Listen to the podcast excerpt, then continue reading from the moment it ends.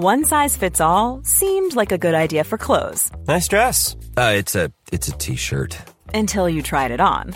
Same goes for your healthcare. That's why United Healthcare offers a variety of flexible, budget friendly coverage for medical, vision, dental, and more. So, whether you're between jobs, coming off a parent's plan, or even missed open enrollment, you can find the plan that fits you best. Find out more about United Healthcare coverage at uh1.com. That's uh1.com.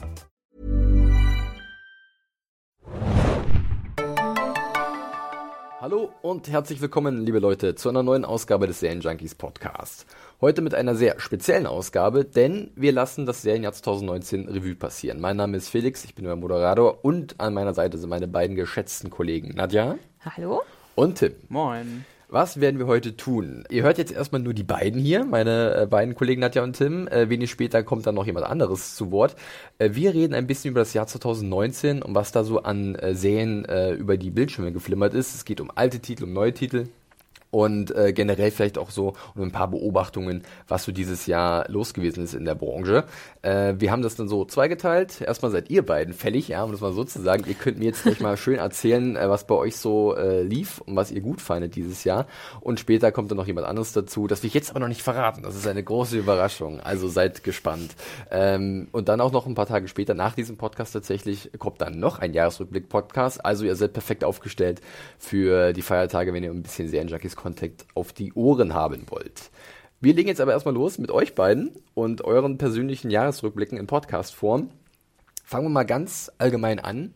Wie war denn das Serienjahr 2019 für euch? Nadja, du darfst den Anfang machen. Also für mich sehr gut. Es ist ja immer ein gutes Zeichen, wenn man nicht alles geschafft hat zu gucken, was man ja. auf der Liste stehen hat. Und da sind durchaus noch einige Serien offen, beziehungsweise einige, die ich angefangen habe und einfach nicht geschafft habe, weiter zu gucken ähm, und mir das aber auf jeden Fall noch vorgenommen habe, weil sie ja, mich überzeugt haben und ähm, ich bin zufrieden, ja. Also ich, wir haben auch gerade schon so im Vorfeld ein bisschen über die Absetzungen gesprochen. Meine Serien hat es nicht so sehr erwischt ja. dieses Jahr.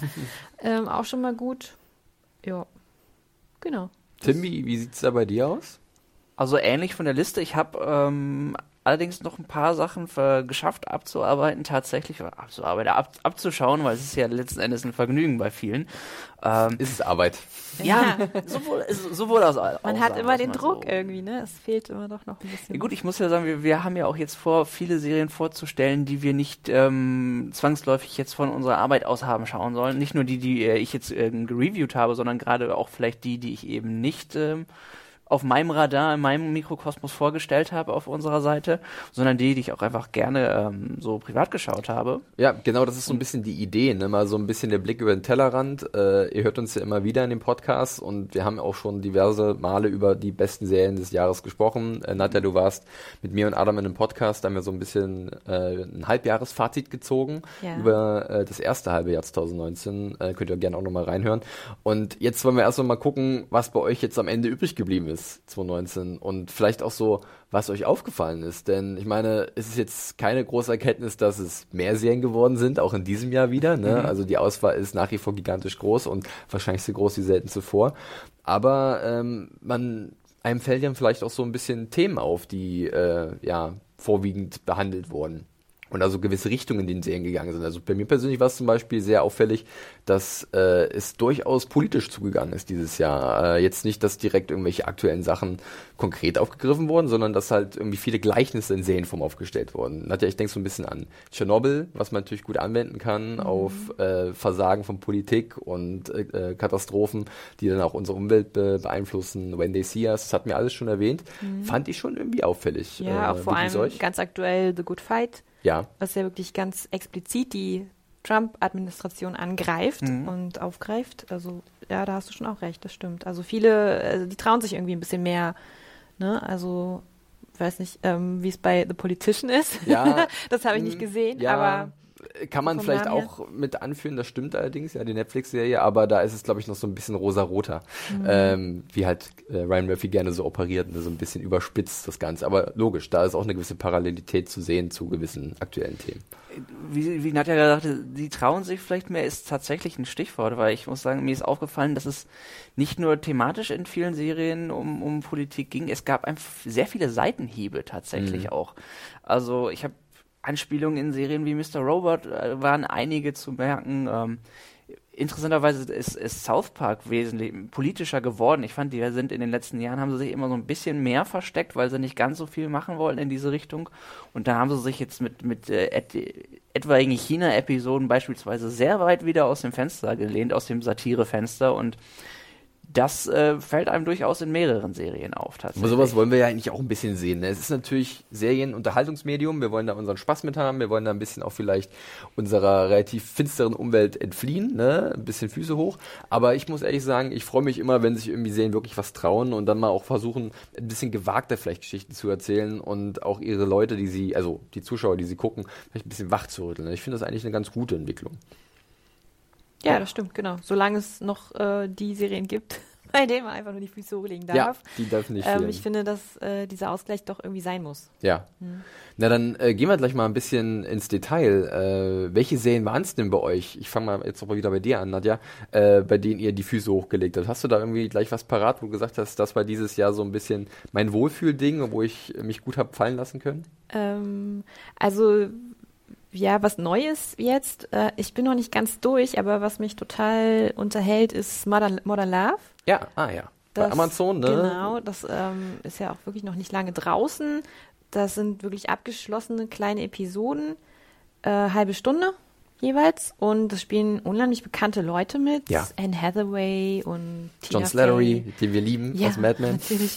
ähm, also äh, Wahnsinnscast und ja, jede Episode erzählt eine ganz eigene Geschichte, die aus der Kolumne Modern Love äh, von, was ist das, das American Life oder? Von New Yorker, New, New York Magazine ja, genau, oder sowas genau. in der Richtung, ne? Ja, genau, New York Magazine, genau. Und es spielt immer in New York und es geht immer in irgendeiner Form um Liebe und das ist manchmal auch sehr traurig. Ja.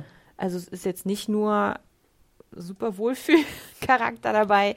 Ähm, ja, aber das ist wirklich sehr schön gemacht. Und da kann man auch mal einfach zwischendurch eine Episode gucken und ist wie so ein nicht, Kurzfilm, so, ne? Ja, ich habe genau, hab ein paar Folgen gesehen ja. und ich erinnere mich sehr gut an die erste, die war sehr rührend. Da geht es irgendwie, da spielt, glaube ich, Christine Milotti mhm. ähm, die Hauptrolle und da geht es um äh, ihren Charakter und einen wie nennt man das, Doorman, ein Portier ja, oder genau. so, ne, von ihrem mhm. Wohnkomplex, wo sie ist. Und ähm, es ist eine sehr herzliche Geschichte tatsächlich, die sich dann da entspinnt.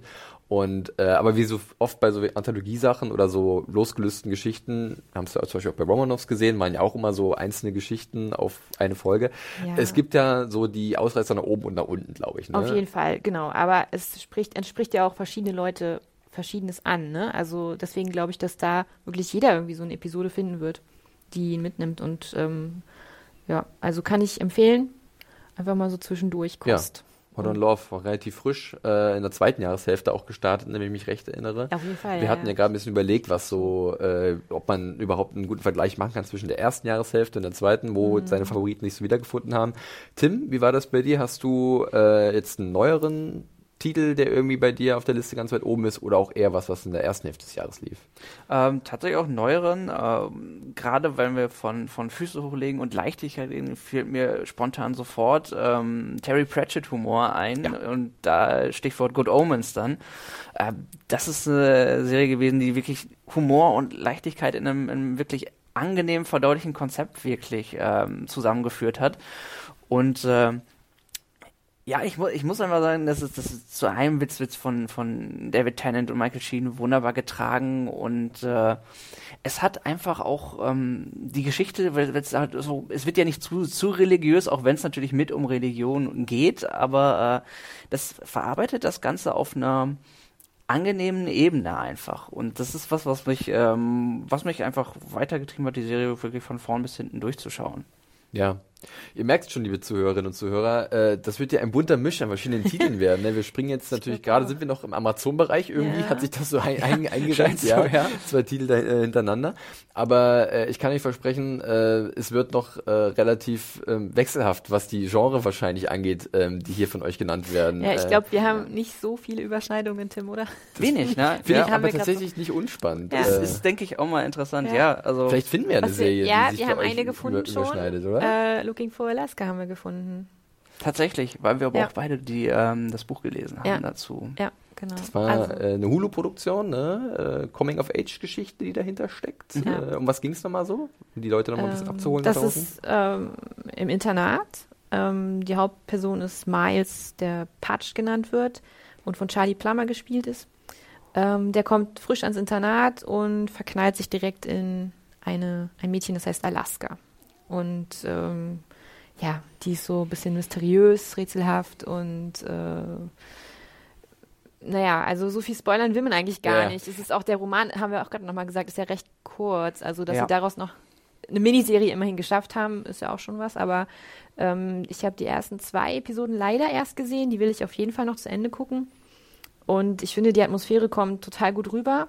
Ja, es dreht sich wie viele Coming-of-Age-Geschichten vor allem auch um Liebe, aber auch um Freundschaft vor allen Dingen sehr ja, viel. um Mutproben. Äh, ich erinnere mich, es gibt da so zwei rivalisierende äh, Freundschaftskreise, Mhm. die sich dann gegenseitig die absurdesten Streiche spielen. Äh, ich glaube, das Beste ist, als die, die, die wohnen so Bungalows, die Jugendlichen dort, und äh, die mauern dann einfach zwei Leute in ihrem Bungalow ein. Okay, ein bisschen morbide irgendwie. Ja, aber das ist, das ist jetzt gar keine große Sache. Also Ja. so, die spielen sich halt gegenseitig ziemlich krasse Streiche.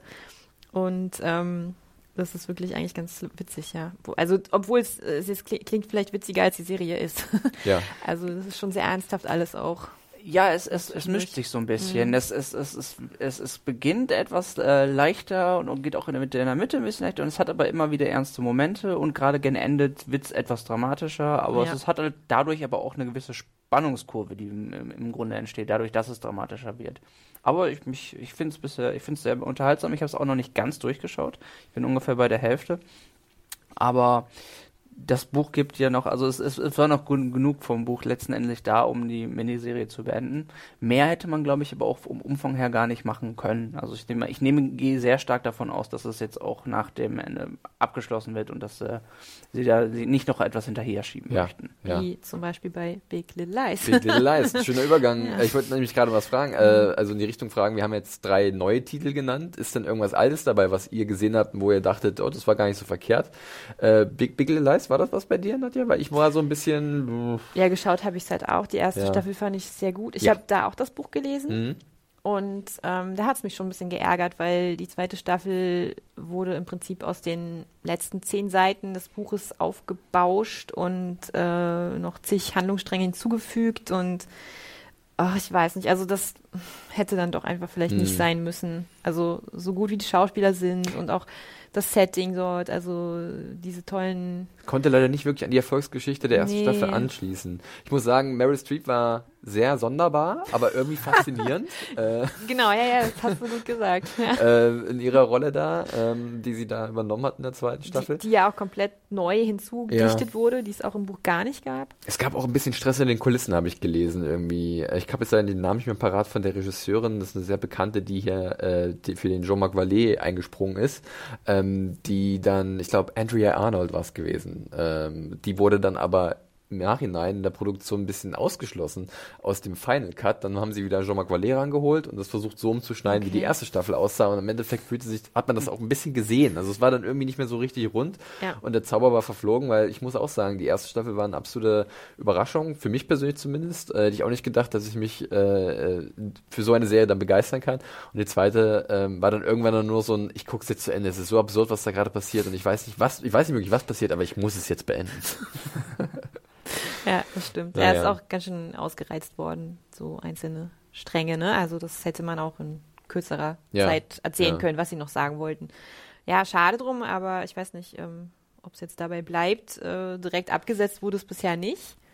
Nee, ähm, eine dritte äh, Staffel kommt hoffentlich dann doch nicht mehr. Nee, braucht's eigentlich nicht. Zumal die ja nun auch alle ganz gut beschäftigt sind. Das stimmt allerdings. Vor allem Reese Witherspoon, die, äh, wenn sie nicht irgendwo gerade auftritt als Schauspielerin, wie zum Beispiel in The Morning Show, ähm, irgendwie permanent dabei ist, Bücher zu adaptieren äh, für diverse Sender. Ich glaube, Genau. es gibt äh, Nächstes Jahr ist ne? Little Fire, Fires Everywhere, habe ich auch gelesen. Ja, Nadja ist äh, perfekt vorbereitet. Ja, das, äh, das kann auch gut werden, wenn es, also ich meine, das ist immer das Problem, ne? Sie nehmen eine Romanvorlage und dann soll eine Serie draus gemacht werden und das funktioniert einfach nicht, weil dann lasst es doch direkt von Anfang an bei einer Miniserie und Ja, ja. dann ist gut und ich bin auch damit wirklich zufrieden. Ich finde, Miniserien können so stark sein, siehe Tschernobyl auch und so. Das reicht dann einfach, also Immer dieser Hang, Ja, unbedingt weitermachen mein- zu müssen. Ne? Es ist wenn es einmal erfolgreich, ich meine, ist es ja auch schon, Serien haben als, als Format gegenüber Filmen hast du natürlich, können sie Büchern, finde ich, einfach besser gerecht werden, weil sie einfach dem Ganzen mehr Zeit geben, aber da nach hinten raus Zeit herauszuschinden, nur weil es erfolgreich ist, das funktioniert für mich in den seltensten Fällen wirklich gut dann. Mhm. Aber ich finde, das ist gerade so ein ganz, ganz doofer Trend. Also Ja. es wird sehr viel adaptiert und ähm, Wenig ja, originelle so- Sachen, das stimmt, ja. Ja. Ja, es ist immer, äh, auf der einen Seite sage ich mir immer, da, es gibt ja coole Vorlagen da draußen und es ist cool, dass die dann vielleicht auch wirklich adaptiert werden und auch von guten Leuten, dass die dann ähm, eine eigene Idee damit bringen vi- vielleicht. Ähm, prominentes Beispiel war jetzt zum Beispiel auch Watchmen gewesen, ne, wo man auch eine Vorlage hatte, aber die komplett anders angepackt hat, was natürlich sehr spannend ist. Ähm, und deswegen sage ich, wenn das Material, Material da ist, warum nicht? Aber natürlich bin ich auch jemand, der gerne Originalstoffe sehen will. Also irgendwie auch eine gut ausgearbeitete Geschichte, der vielleicht jetzt nicht eine Buchreihe zugrunde legt oder irgendeinen Roman, weil das ist natürlich auch spannend zu sehen, wenn da wirklich noch ein, ein Serienmacher oder Serienmacherin ähm, der eigene Autor ist und sich natürlich Gedanken machen muss, was will ich für eine Geschichte erzählen. Ja. aber ist klar, dieser Miniserientrend, ähm, der ist jetzt nicht schon, äh, nicht erst in diesem Jahr sehr auffällig. Äh, du hast Good Omens erwähnt, ist ja im Endeffekt auch, passt ja auch gut da rein in diese Ja. Kategorisierung, ne? Ja, Good Omens hat den Vorteil, dass es einfach auch äh, eine gewisse eine zeitlose Geschichte Ja. ist letzten Endes und da die kannst du eigentlich in jede Zeitperiode oder, oder in jeder Zeitperiode adaptieren. Das hätte man in zehn Jahren noch machen können, in 20 Jahren, man hätte es auch vor 20 Jahren machen können. Das ist sicherlich auch ein Vorteil an diesem Stoff gewesen, speziell. Ja. Im Vergleich zu ähm, Sachen, die sie, die gebunden sind vielleicht an unsere Zeitperiode. Ich wollte gerade einen Mini-Übergang schaffen zu einer Serie, die, der vielleicht keine Vorlage zugrunde liegt, die du sehr gern hast, Tim, und zwar Into the Badlands, aber das ist mir eingefallen. Eigentlich gibt es da auch eine Vorlage im Groben. Ne? Ich glaube, die Weste gen, äh, die Reise gen Westen oder so heißt es, glaube ich. Es äh, so eine alte chinesische Fabel, äh, glaube ich, auf die das so ein bisschen baut Also, zumindest. also ganz rudimentär be Ja. be beruht so ein bisschen darauf, aber ähm, dadurch, da auf diesem Fundament haben sie so äh, sowas von etwas Eigenständiges Ja. geschaffen, das ähm, sehr einzigartig in seiner Machart auch einfach war, dass ähm, man auch nicht wirklich viel viel merken würde, dass es auf, auf bestimmten Geschichten basiert. Das Ja. ist wirklich auch wirklich nur der Fuß, würde ich sagen, für Into the Badlands. Das ist eine Martial Arts Serie von AMC, die hier Ja. äh, zu Lande bei äh, Amazon zu sehen ist und auch dieses Jahr zu Ende gegangen ist, wie viele Ja, andere leider. Serien. Äh, aber äh, Tim, wir beide waren noch mit immer die einzigen Redaktionen, die die sehr gerne gesehen haben. Stimmt, äh, Du hast glaube ich auch noch mal was zu geschrieben zum Finale dann. Genau. Ist ein ziemlich eigenes, wie du schon gesagt hast, eigenartiges Ding, aber sehr sympathisch, äh, coole Darsteller, coole Martial Arts Sequenzen, äh, auch ein gewisses episches Ausmaß, was sie sich vorschreiben. Ähm, Mhm. War schon schon so eine so eine kleine Perle, oder? Definitiv. Wird, wird, wird, wurde gerne übersehen, glaube ich, aber äh, es ist auch eine Serie, bei der man sich im Grunde ein gewisses Stück entspannen kann, weil man, man kann sie einfach schauen, man muss, man muss sich nicht zu viele Gedanken machen, man muss, kann es einfach auf sich wirken lassen und Spaß daran haben. Ich, ich habe diese, dieses Jahr so viele schwieriger verdauliche Serien geschaut, dass Into the Badlands einfach eine willkommene Abwechslung ist. Und auch in dem Sinne ist es nicht so, dass, dass die Serie simpel aufgebaut ist. Sie hat einfach, einfach ähm, eine sehr schöne, eigenständige Welt aufgebaut. Die Kampfszenen sind fantastisch choreografiert. Ich muss sagen, das ist das mit Abstand das Beste, was ich seit Jahren gesehen habe, letzten Endes. Auch die Regie, diese ganzen, die ganze Farbgebung, die, die dem Ganzen synchronisiert. Du siehst Bilder aus dieser Serie und du weißt einfach, selbst wenn du nicht gleich alle Charaktere siehst, du kannst die Serie einfach an ihrem Look identifizieren, Mhm. allein schon. Und wie du schon sagtest, ähm, super sympathische Darsteller, kaum wirklich richtig bekannte. Ich muss überlegen, der, wer wäre der bekannteste? Wir haben Martin Chokas war in den ersten Staffeln, glaube ich, äh, das ist so einer, ich glaube, der hat in ähm, Triple X mal eine Hauptrolle gespielt als Ja. Fiesling oder so. Das war ansonsten äh, haben wir natürlich einen Hauptdarsteller, den, wo ich den Namen immer durcheinander bringe. Es ist Donny Daniel, ich, ja. Daniel Wu. Daniel Wu, genau, ja. Ja. Der viel zu klein ist eigentlich für, also der müsste ein größerer Star sein, sagen wir es so. Ähm, aber ist er irgendwie aus irgendwelchen Gründen nicht. Ähm, ist ein bisschen schade, aber vielleicht wird's ja jetzt was, dass er langsam mal ein bisschen mehr Aufmerksamkeit bekommt, weil er ist wirklich ziemlich cool. Ja, definitiv. Also der, der, er hat, er hat eine gewisse Ausstrahlung, aber er hat dieses natürliche Charisma und gerade in, bei so einer Serie, du merkst, dass er seine Stunts selbst macht und dass er das, was er da tut, körperlich auch wirklich kann. Ja. Und äh, aber es, es gilt für so viele Darsteller letzten Endes. Es ist für so viele frische Gesichter, die ich vorher auch noch nicht kannte.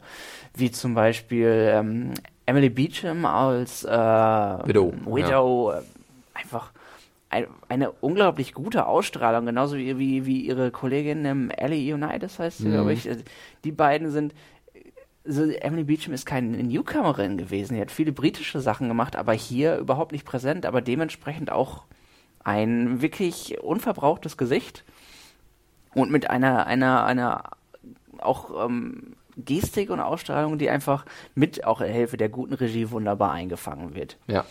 Und äh, die Serie macht ja auch, auch das, was, was sie wirklich auch schön macht. Ich habe ich hab oft Probleme mit so Comic Reliefs, weil sie schnell für mich zu albern sind. Das war in diesem Fall, im Fall von des guten Charakters Barty, so gar nicht der, gar nicht der Fall. Ich mochte ihn sogar im Grunde sehr, sehr. Der hat die, die nötige Lockerheit einfach mitgebracht.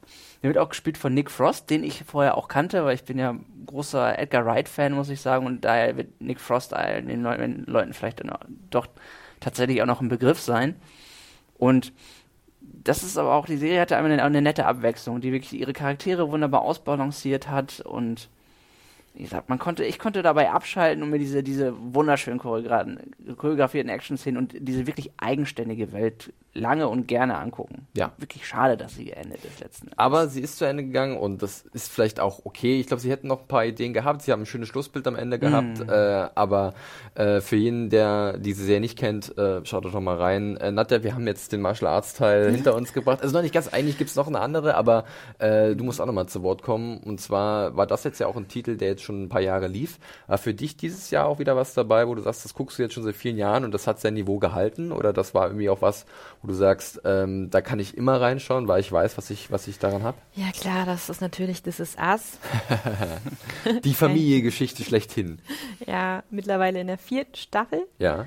Und ähm, das ist auch ein Beispiel von, für das, was wir vorhin gesagt haben, äh, dass Dan Vogelman, der Schöpfer und Mann hinter der Serie, einfach ein Konzept hat. Mhm. Und der hat auch das genehmigt bekommen. Er darf sechs Staffeln machen und er kann einfach eine runde Serie abliefern. Und äh, das freut mich jetzt schon, ja. dass es kein abgehetztes Ende geben wird. Es ist ein Vorteil, ne? Der, ja. kann, der kann planen im Endeffekt jetzt sehr gut, was er in den noch drei ja. oder zweieinhalb Staffeln machen will. Eben. Und äh, ja, die schaffen das immer wieder. Also es gibt immer so Themen pro Staffel, würde ich sagen, die so ein bisschen aufgearbeitet werden.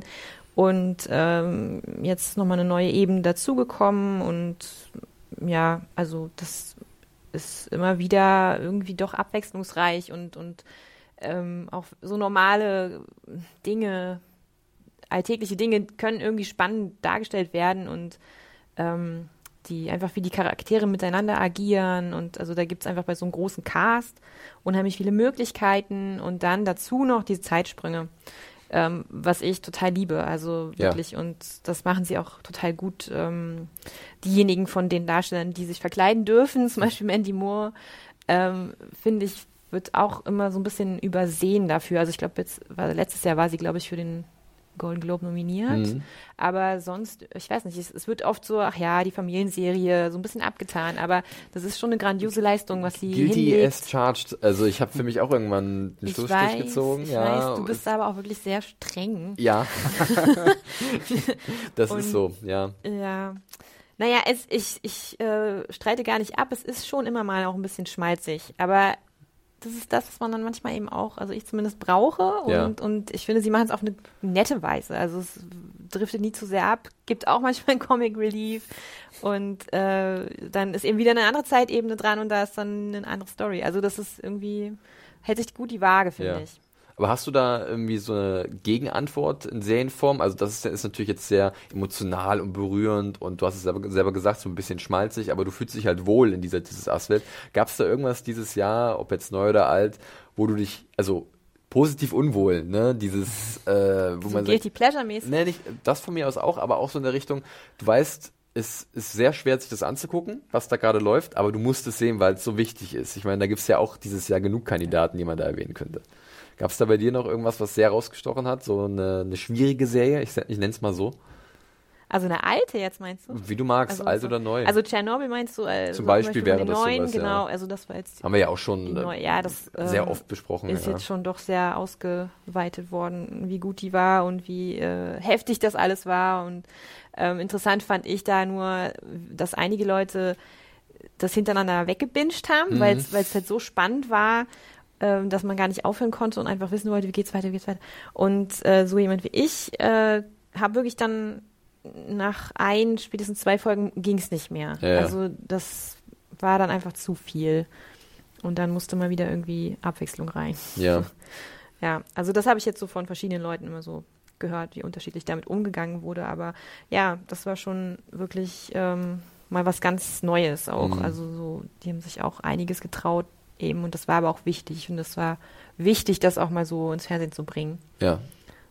Tim, äh, bei dir auch was in der Richtung? Also du hast ja jetzt auch schon viele Titel erwähnt, die dir gut getan haben, in Anführungszeichen. Gab es doch oder gibt es aktuell noch irgendwas, was dich äh, ja irgendwie ähm, so reizt, auch was, wenn, wo du viel überlegen musst, ähm, was vielleicht noch in der Serie alles drinsteckt? Ich schiele so ein bisschen auf Mr. Robot, äh, muss ich ganz ehrlich sagen. äh, ich bin ja auch gerade mittendrin in der finalen Staffel und ähm, da kommen ab und zu auch so unwohlige Gefühle hoch, weil es krass ist, was sie erzählen und wie sie Ja. es erzählen.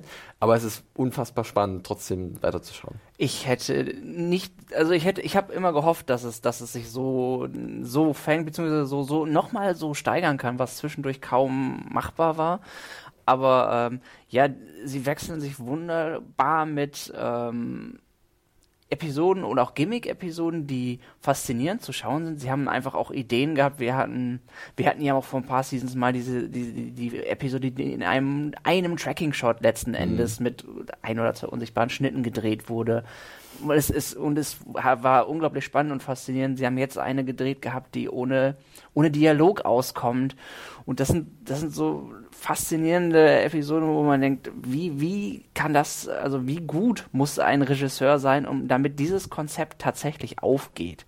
Und Sam Esmail hatte einfach einen klasse Job gemacht, muss ich sagen. Und Gleichzeitig ist in der vierten Staffel, die jetzt auch die letzte ist, äh, werden nochmal neue Geheimnisse gelüftet, die Ja. wahnsinnig mitreißend sind und äh, dich als Wrack zurücklassen. Äh, letztens Oh ja, da gab's- gab's bei mir da so eine Episode, äh, ich bin nicht auf dem aktuellen Stand, äh, endet ja noch dieses Jahr, wieder eine von den vielen Serien, endet die jetzt bei unserem. Stand ist es ähm, in äh, weniger als einer Woche mit dem Doppelfolgenfinale. Genau. Äh, aber sie gehen nochmal all in, würde ich fast sagen. Ja, Und, also äh, das, es- bewegt irgendwie.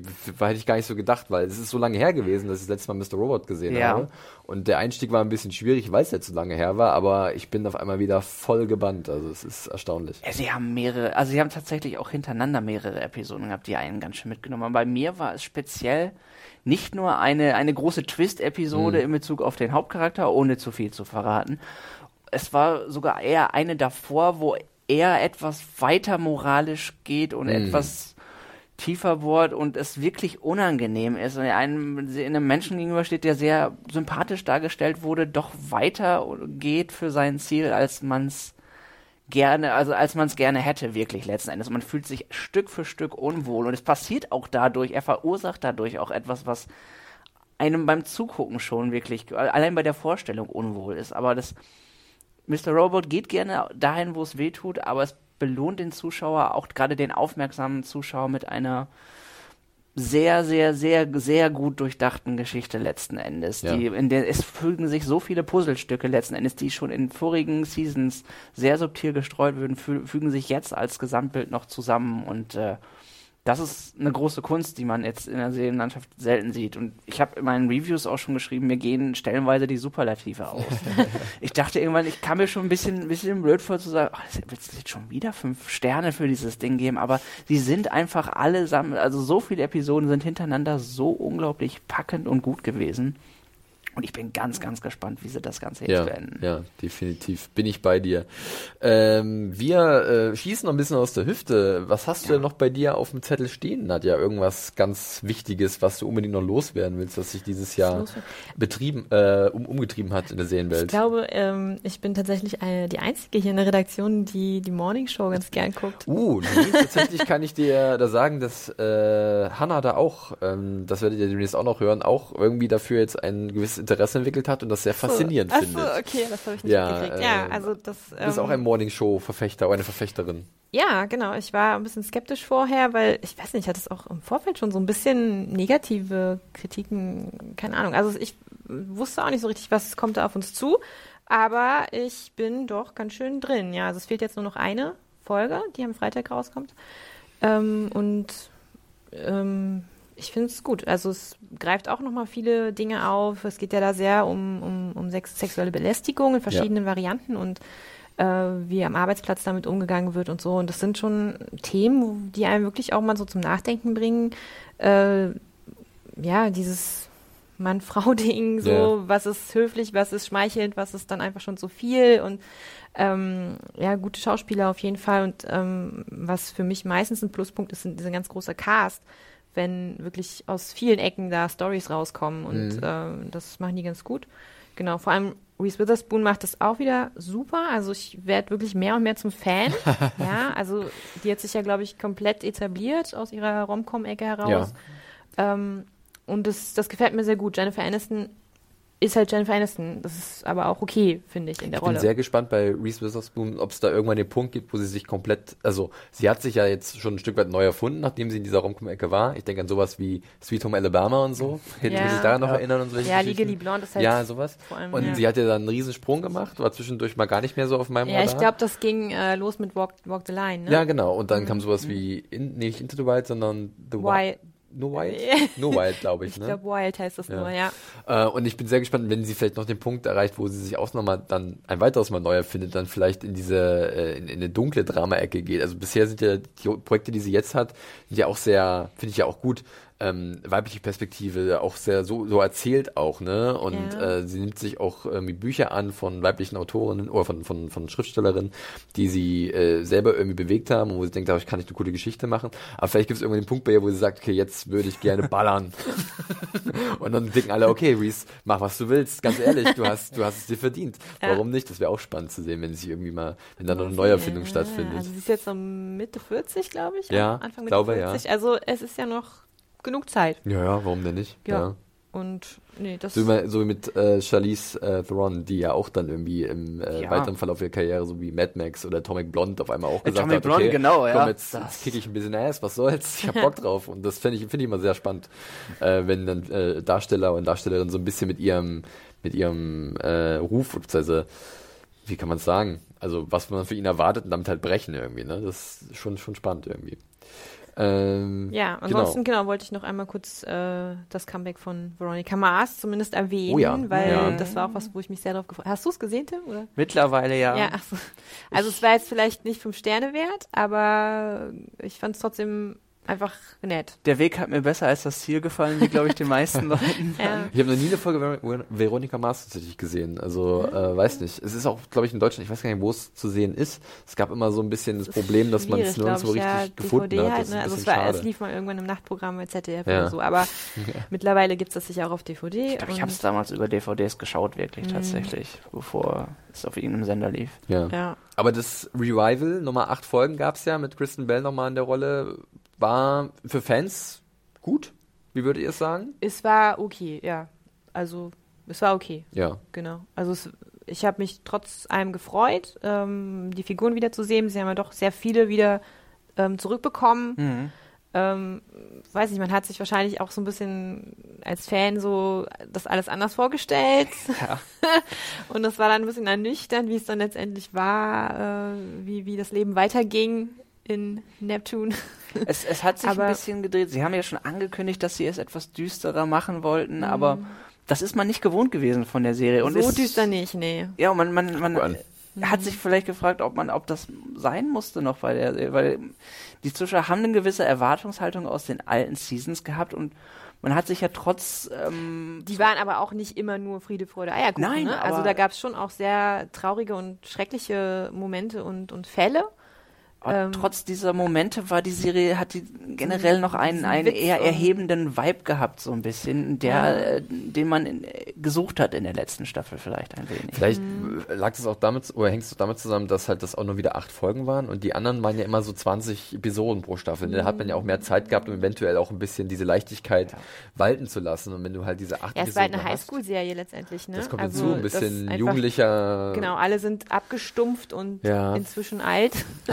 und Ja, Ja, und auch dieser zentrale Fall, um den es geht, das ist ja auch alles nochmal ganz schön ernst. Äh, Mhm. Und das hat sich jetzt auch sehr Ja, wenn man über überlegt, die ganze dass Staffel so. in den ersten Staffeln ja auch noch irgendwie äh, ganz kleine Highschool-Fälle gehabt. Sie hat, sie, hat, sie hat Haustiere gesucht oder so. Es ist, es ist, Ja. und, und es war Highschool-Drama, wer, wer, wer was gemacht hat. Und jetzt ist es Naja, halt wobei es ging direkt von Anfang an schon um einen Mord. Ja? Also Ja. das war das war die Storyline der ersten Staffel war, dass ihre beste Freundin Vielleicht ermordet nicht so wurde. spannend gewesen, wenn sie Aber wieder nach einem Meerschweinchen sucht oder so. Naja, also es- und dann gab es die Fälle der Woche dazu. Die Fälle der Woche waren halt die, die es gelockert haben Mhm. letzten Endes Genau. von der Stimmung ja, her. Und das war diesmal, das hat irgendwie gefehlt. Also Hm. und die, die, Okay. die, die, die paar, die da waren gleich am Anfang, äh, als sie da dieses Haus der Klientin entbackt von ihrem Ex, so, das, das kam irgendwie nicht so witzig rüber. Also ich glaube, das war so ein Versuch, das mal so locker zu machen und ein bisschen auf eine witzige Art so was darzustellen, wie sie ihren Alltag als Privatdetektivin da jetzt mittlerweile erlebt. Aber irgendwie, ich fand es nicht so gelungen dann. Ne? die Leichtigkeit kam nicht mehr ganz so rüber. Ja. Ja. Tja.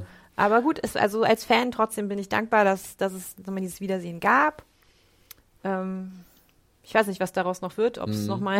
Ich habe letztens gelesen, dass, dass es anscheinend eine Überlegung gab. Äh, also es gibt eine Idee für eine fünfte Staffel, aber der aktuelle Stand ist, dass Hulu, da wo das halt auch äh, produziert wurde, aktuell das nicht weiterverfolgt, aber man weiß ja nie. Das ist ja auch so ein Trend, ne? Diese Revival-Waren, der hat sich so ein bisschen eingerenkt dieses Jahr, würde ich sagen. Es gab jetzt, glaube ich, noch Mad About You, dieses Revival, dieses der Genau. bekannten Sitcom. Ähm, letzten Jahr war dann sowas wie Connors und sowas, ne? Also äh, die Roseanne-Nachfolgeserie. Will and Grace. Will and Grace, genau. Es gab da genug äh, Vertreter aus, aus den verschiedensten Genres, wo man gesagt hat, okay, wir bringen es nochmal wieder, weil wir wissen, da gibt es eine Fanbasis. Ähm, ich sehe diesen, oder stehe diesen Dingen aber auch immer ein bisschen vorsichtig gegenüber, weil manchmal ist es auch ganz gut, wenn irgendwas einfach nur ruht, also wenn es vorbei ist und dann halt dementsprechend nicht mehr angefasst wird. Äh, aber äh, da, da tickt ja jeder anders. Ich weiß nicht, wie es da bei euch ist, ob ihr da auch ein bisschen vorsichtig seid oder eher, ja komm, wenn es eine gute Geschichte ist, dann kann ich, gucke ich mir die gerne an. Genau, ja. Das, also ich finde zum Beispiel die Connors, die haben jetzt da so ganz gut die Kurve gekriegt. Das äh, funktioniert eigentlich ganz gut, auch ohne Roseanne. Ja, gut Äh, da umgebaut. gucke ich trotzdem immer noch rein. Und ähm, das, das hat sich irgendwie so auf natürliche Weise weiterentwickelt jetzt. Mhm. Also wie da die Familienproblematik und so alles ist. Also das ist okay, das können Ja. Sie weiter auf Sendung lassen von mir aus. Ja. Was ist bei dir noch so auf dem Zettel, Tim? Wenn ich mal so rüberschiele? Ähm, ja, das eine oder andere, definitiv. Und zwar ähm, einen, kleinen, einen kleinen Shoutout, den ich gerne immer mal wieder gebe, weil es in der Redaktion leider niemand schaut, ähm, ist äh, Peaky Blinders. Ja. Ich habe angefangen mal, ja. Ah, guck an. Aha. ähm, ja, ich finde, das ist, das ist nach wie vor, also es ist, es ist, ist ja so ein Gang, Gang und Gangster-Drama, das so in den, ich glaube, der Ursprung war in den 20ern, wir sind mittlerweile ein Stück Ja, weiter Das war zeitlich. ja kurz nach dem Ersten Weltkrieg oder ja, so, ne? in, in Birmingham und ähm, es ist, es ist, es ist so ein bisschen eine, eine Gangstergeschichte, wie man die vor allem einfach äh, von ihren äh, Hauptdarstellern lebt, die unglaublich gut sind. Ich fand also Killian Murphy und später kommt Tom Hardy dazu. Es ist, es ist einfach ähm, ah, wie, wie ist es, ist es manchmal schwierig zu beschreiben. Es, ist, es hat einfach, es hat für mich eine gewisse Sogwirkung gehabt.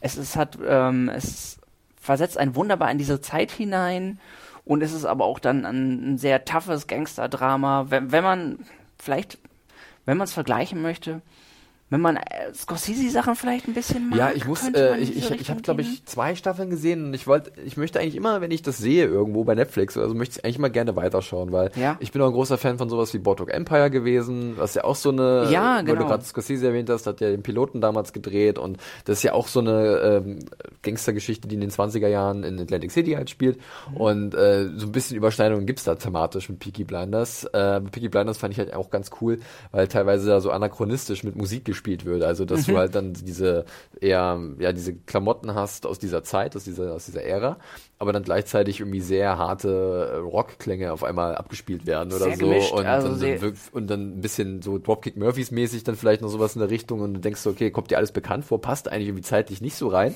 aber äh, in dem, wenn man das zusammenfügt, diese Bilder und das, was passiert mit dieser Musik, ähm, wahnsinnig unterhaltsam. Du hast ja Nick Cave äh, für den Nick Cave zum Beispiel, genau, ja auch sehr beliebter war, ja, stimmt. Und deswegen fand ich das immer eigentlich sehr spannend, aber irgendwann äh, bin ich dann rausgekommen und jetzt sind wir schon in der fünften Staffel. Es gibt wird noch Mittlerweile, eine ja. letzte sechste geben, glaube ich, ne? Oder Mhm. geht's sogar noch weiter? Ich bin mir gar nicht sicher. Ich weiß gar nicht, ob sie schon das Ende überhaupt beschlossen Ja. haben. Momentan, es läuft wirklich in, in, in Großbritannien noch wirklich gut. Ja. Ist leider außerhalb gar nicht so bekannt, aber für mich immer eine Empfehlung wert. Ich glaube, da draußen sagen. in Deutschland, auch gerade durch den Vertrieb auf, auf, auf Netflix, gibt's da schon eine äh, große Fanbasis auch hier, ähm, die das wahnsinnig gerne guckt. Es Das ist ja auch, ich, es hat, das ist ja auch ich. stilvoll. Es ist ja auch cool. Es ist ja eigentlich eine coole Geschichte. Ja, und es, es, es, es will auch nicht, es macht auch nicht zu viel letzten Endes. Es bleibt immer in, in seiner Welt. Es wird nicht zu episch, es hebt nicht ab, aber es ähm, bleibt in seiner Welt schlüssig und trotzdem dramatisch genug und sehr, ähm, wie gesagt, die, ähm, die Hauptdarsteller, also die Darsteller, das, der ganze Ensemble-Cast hat ein unglaubliches Charisma. Gesichter, die wir vielleicht auch nicht so, so, so oft sehen. Ich meine, Killian Murphy kennt man vielleicht aus Filmen, aber so richtig präsent ist er in letzter Zeit ja auch nicht mehr. Tom Hardy ist natürlich ein bekanntes Gesicht, der aber auch ähm, einfach eine Performance abliefert, die wahnsinnig gut ist. Sam Neill sieht man mal wieder, der in seinem nativen Irisch sprechen kann. Da muss ich das sagen, ich schaue Sachen sehen immer im Original, auch bei Peaky Blinders muss man sich schon ganz gut ein konzentrieren. Der Akzent ja. ist, ist definitiv Das erinnert mich immer ein ohne. bisschen an Derry Girls. Ne? Das ist auch eine sehr charmante britische Serie. Oh ja, ja, äh, das ist- Oder nordirische eigentlich. Irisch, ja. Ne? Äh, oh, irisch, nicht nordirisch. Ne? Also es spielt in Nordirland, Ja, deswegen ist es wahrscheinlich der Akzent genau. da auch Ähm, und äh, da ist es teilweise auch, also kann man auf Netflix sehen, die ersten beiden Staffeln, äh, sehr charmant, aber teilweise ohne Untertitel unmöglich. Versuch mal Tom, Tom Hardy, wenn er richtig loslegt, zu verstehen. Ja, also das es, es geht, es gehört natürlich ein bisschen mit zum Flair, dass dieser, gerade auch dieser Akzent passt in diese Geschichte und in dieser, in das Setting einfach wunderbar. Aber ja, man muss sich ein bisschen konzentrieren dabei. Da ja. muss ich an eine gewisse Folge auf Walisisch denken. Ja, da wollte ich nämlich gerade perfekt, Genau. guck mal hier, äh, gesingt irgendwie. oh, haben wir einen. Übergang geschafft. Wirklich, weil ich war, wir waren gerade bei britischen Kostümdramen, hm, so ein bisschen Mhm, zumindest, ja, ja. dann muss man ja auch vielleicht nochmal The Crown erwähnen, Crown, oder? Ja, genau. Nadja? Ja, da hat sich einiges verändert diese Season. Wie hat dir die dritte Staffel gefallen? Äh, gut, doch, also haben sie gut äh, hingekriegt. Ich war sehr skeptisch, wie ich diesen Darstellerwechsel verkraften Ja, werde, ja. aber ich habe sie alle wiedererkannt. Und ähm, ja, also sie waren jetzt schon ein bisschen sehr viel älter als in der Mhm. Staffel davor dann dadurch, aber ähm, ja, hat gut gepasst alles und fand jetzt auch äh, Prince Philip äh, Ja, Tobias Menzies war sehr gut. Ja. ist richtig gut getroffen und, und äh, irgendwie diese Staffel, gut, er hatte ja auch nicht so viel äh, Handlung so, ne? Er war immer mehr so der Trauerklos. Ich dem sag, ich, sag, ich sag immer, er ist so der königliche Trauerklos, der gerne mehr machen würde, aber Ja. nicht wirklich kann, weil er halt in dieser ja, Rolle stimmt, er hat den gefangen Film ist. gedreht, ne? Genau, das war so ja. seine große Aufgabe. Und dann diese Staffel. Mondreise, die ihn so fasziniert hat, ne, mit, Ja. der, mit, mit der Mondlandung. Mhm. Aber er hat äh, wirklich ein paar richtig coole äh, One-Liner da auch noch reingehauen. Also das hat mir gefallen. Und die Folge, äh, als Prince Charles nach Wales geschickt wird, ja, äh, wirklich sehr herzanrührend. wirklich. Ja, hätte ich nicht gedacht, dass der, die, die, die Geschichte um Charles ähm, so so einen Effekt bei mir auslöst irgendwie. Äh, mir war im Vorfeld klar, dass das auch ein Thema sein wird, aber ich fand das dann gerade in der zweiten Hälfte der Staffel irgendwie das, was mir, äh, was ich am interessantesten fand, oder also seine Rolle innerhalb der Königsfamilie und wie unglücklich er eigentlich ist, weil er halt gewissen Normen entsprechen muss. Ne? Und Ja. am liebsten würde er ja ein bisschen sich davon lösen und seine Familie sind irgendwie auch alles so ein bisschen falsche 50er und wollen gar nicht das Beste für Total, ihn. ja, und das ist genau. schon irgendwie sehr spannend gewesen. Ja. Das ist natürlich immer mit ein bisschen Freiheit von Peter Morgan, ne, der sich das ausdenkt, logisch. Wie, Das, wie genau, das ist vergisst man schnell, ne? Also man äh, denkt dann wirklich manchmal, ach ja, so war's. Es hat halt so ein historisches ja. Doku-Flair so ein bisschen, Ja. aber trotzdem ist es nach wie vor so halb Fiktion. Also der wird schon seine Quellen haben, Mhm. Aber dennoch ist es immer noch seine Version der, Gesch äh, der Ereignisse. Ne? Ja, ja, auf jeden Fall. Ja, also es war wieder äh, viel äh, zu googeln ja, das stimmt. und ähm, ich freue Zum mich. Beispiel, was ja, Staffel. ist und dann äh, dummerweise, also ich habe, es gibt eine Episode, die heißt Eberfan und da passiert was sehr Dramatisches, was mich auch sehr berührt hat und ich habe dummerweise halt erstmal Eberfan gegoogelt und dann wurde mir schon gleich angezeigt, was in Eberfan passiert ist und dann wurde ich sozusagen gespoilert Ja. für den weiteren Verlauf. Ich sag, verdammt, warum musste ich wieder meinen Wissensdurst nachgeben? Ah, ärgerlich. war, ja, ja, daran erinnere ich mich auch gut. Das war wirklich furchtbar. Und äh, ich glaube, ich kannte das auch nicht, Mhm. also diese Geschichte darum. Also das war ja.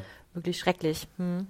Also ja, aber trotzdem ist äh, auch The Crown eine der Serien, die es immer wieder schafft, solche furchtbaren historischen Ereignisse zwar zu zeigen, aber irgendwie dann kann man doch wieder so ein bisschen schmunzeln und Ja, äh, diese Mischung, ne, dass, es, dass sie dann irgendwie eine Balance finden zwischen diesen Ereignissen, aber auch gleichzeitig den persönlichen Schicksalen der Figuren und wie sie das vielleicht verbinden können, äh, welche Rolle die Krone einnimmt, äh, wenn solche Dinge passieren, ist schon immer sehr faszinierend, muss ich sagen. Ist immer, sind auch mal die besten Folgen, wenn sie irgendwie es schaffen, so ein kleines Problem innerhalb des Königshauses mit einem großen Problem außerhalb zu kombinieren. Ja. Und äh, da waren ein paar Folgen dabei in der dritten Staffel, die mir dahingehend dahingehend sehr gut gefallen haben, ja. Und als, als jemand, der das nicht schon, wie hoch ist der fiktionale Anteil dann? Nee, das wissen wir ja nicht, ne? Das ist schwierig. kann man nicht Das ganz genau schwierig. sagen. Also Ja. äh, es gibt tatsächlich, das ist super spannend, wenn eine neue Staffel von The Crown kommt, dann überschlagen sich die englischen Tabloid-Seiten online und du findest von Guardian bis Sun bis was weiß ich, alles findest du immer wieder, der war diese Person und wer war eigentlich diese Person und Genau, was ist da sobald wirklich du, wenn du passiert. Princess Margaret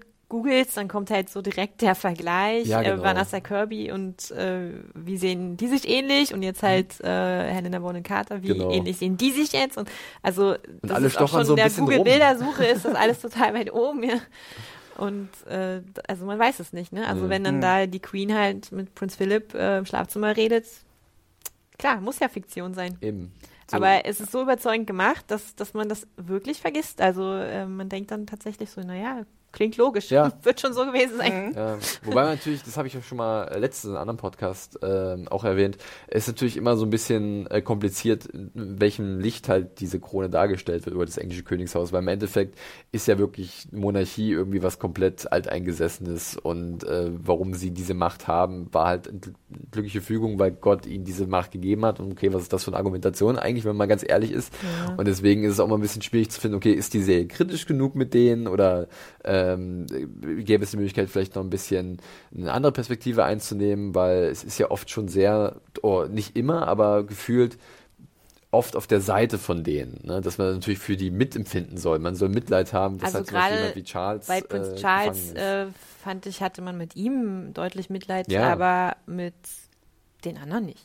Also, ja, die wurden schon als Scheusale dargestellt, da gebe ich Ja. dir recht, ja. Aber irgendwie äh, ist es am Ende, wenn die Episode zu Ende ist, gehe ich nicht raus und denke, ach, wie doof diese Monarchie ist irgendwie, weißt du? verfluchten Royals. Genau, das ist irgendwie nicht da. Und ich bin Es jetzt nicht der größte. Royals-Fan, ja. äh, ja. Naja, so, äh, wir biegen so ein bisschen auf die Zielgerade ein. Habt ihr noch ein bisschen was, was ihr schnell loswerden wollt? Ähm, sonst würde ich, äh, ne, also. ja, du wolltest, äh, glaube ich, noch ein paar Kindertipps von mir. Ja, stimmt. Machen wir erstmal das, genau, weil Nadja, ähm, du bist ja selber auch Mutti und äh, guckst dementsprechend wahrscheinlich auch das eine oder andere Format, was eher für die kleinere bestimmt ist. Hast du da noch ein paar Tipps für die Leute da draußen? Ähm, ja, also lineares Fernsehen ist komplett out bei Mhm. uns, was die Kinder angeht. Also so, sowieso eigentlich. Ne? Und ähm, ich bin sehr dankbar, dass es äh, Amazon und Netflix und so weiter gibt, auch für Kinder. Äh, wobei sich die Qualität da auch äh, ja nicht immer gleich gut hält. Ja. Ähm, ich habe jetzt ähm, bei Amazon als kleinen Tipp für, für kleinere Kinder, Grundschulkinder, Tumble Leaf. Das ist äh, eine Eigenproduktion. Überhaupt sind äh, die Amazon-Eigenproduktionen sehr gut, finde ich. Also die meisten doch, sind extrem gut. Und das ist eine Stop-Motion-Serie. Und das finde ich auch äh, besonders gut, weil die dadurch nicht wie viele, viele andere Kinderserien so überladen ist, zu knallig, Ja. zu laut. Ähm, das ist sehr niedlich gemacht, sehr, sehr schöne Farben. Äh, Es geht da um Tiere. Die Hauptperson ist ein kleiner Fuchs, der heißt Nick. Und die Tiere entdecken zusammen so die ersten naturwissenschaftlichen Zusammenhänge, so ein bisschen. Ja. Und das ist aber wirklich sehr subtil gemacht. Äh, mehr, weil, weil es wie so ein kleines Abenteuer. Und das ist immer eine Doppelfolge aus elf Minuten, also insgesamt 22 Minuten für so eine Doppelfolge. Und ähm, also es ist wirklich super putzig und das äh, kam jetzt auch 2019 die zweite Hälfte der vierten Staffel raus. Also das, das sind schon ganz schön viele Folgen, die Ja. es gibt. Ähm, und das kann ich absolut empfehlen. Also Das ist ja Tumble Leaf. Ne? Tumble Leaf, genau. Ja, okay. Ähm, das äh, ist schön. Und für die etwas Älteren habe ich auch schon, glaube ich, mehrmals erwähnt, das geheimnisvolle Kochbuch. Ich erinnere mich, ja. Genau, da haben wir auch schon mal drüber gesprochen, äh, wo nicht ganz klar ist, ob es jetzt weitergeht oder nicht. Es gab so eine Art Backdoor-Pilot jetzt nochmal so am Ende. Ähm, aber Anfang des Jahres wurden nochmal Folgen veröffentlicht, also ist auch relativ aktuell. Und ich bin nur traurig, dass es für diese Altersgruppe nicht, nichts Neues mehr gibt bei Amazon. Also wie gesagt, die haben ganz tolle Eigenproduktionen und äh, für die kleineren gibt es noch einiges. Ähm, aber die anderen Sachen wurden fast alle eingestellt. Also auch Gortimer Gibbon, ähm, auch super gut. Aber das war auch, glaube ich, geplant, dass das nur zwei Staffeln sind. Und ich hoffe, dass Amazon noch ein bisschen nachlegt. Ja. Also für diese Altersgruppe 8 bis 12. Okay. Und genau, bei Netflix ähm, ist schon vom letzten Jahr, aber da kann ich wirklich für alle Kinder empfehlen, Angelas Weihnachten. Das ist ein Kurzfilm. Und ähm, der ist ganz süß, ganz schön. Also spielt, es passt zu Peaky Blinders ein bisschen. Okay. ja, weil es ist die gleiche Zeit. Ähm, äh, vielleicht kennt Blut. noch jemand äh, die Asche meiner Mutter, äh, Biografie. Es war auch mal ein Film. Mhm. Äh, ganz erfolgreicher Bestseller, Angela's Ashes im Original. Und das ist diese Angela äh, von Frank McCourt. Und das ist die einzige Kindergeschichte, die er je geschrieben hat. Und die hat, genau, das ist ähm, von Netflix als ähm, Zeichentrickfilm adaptiert worden.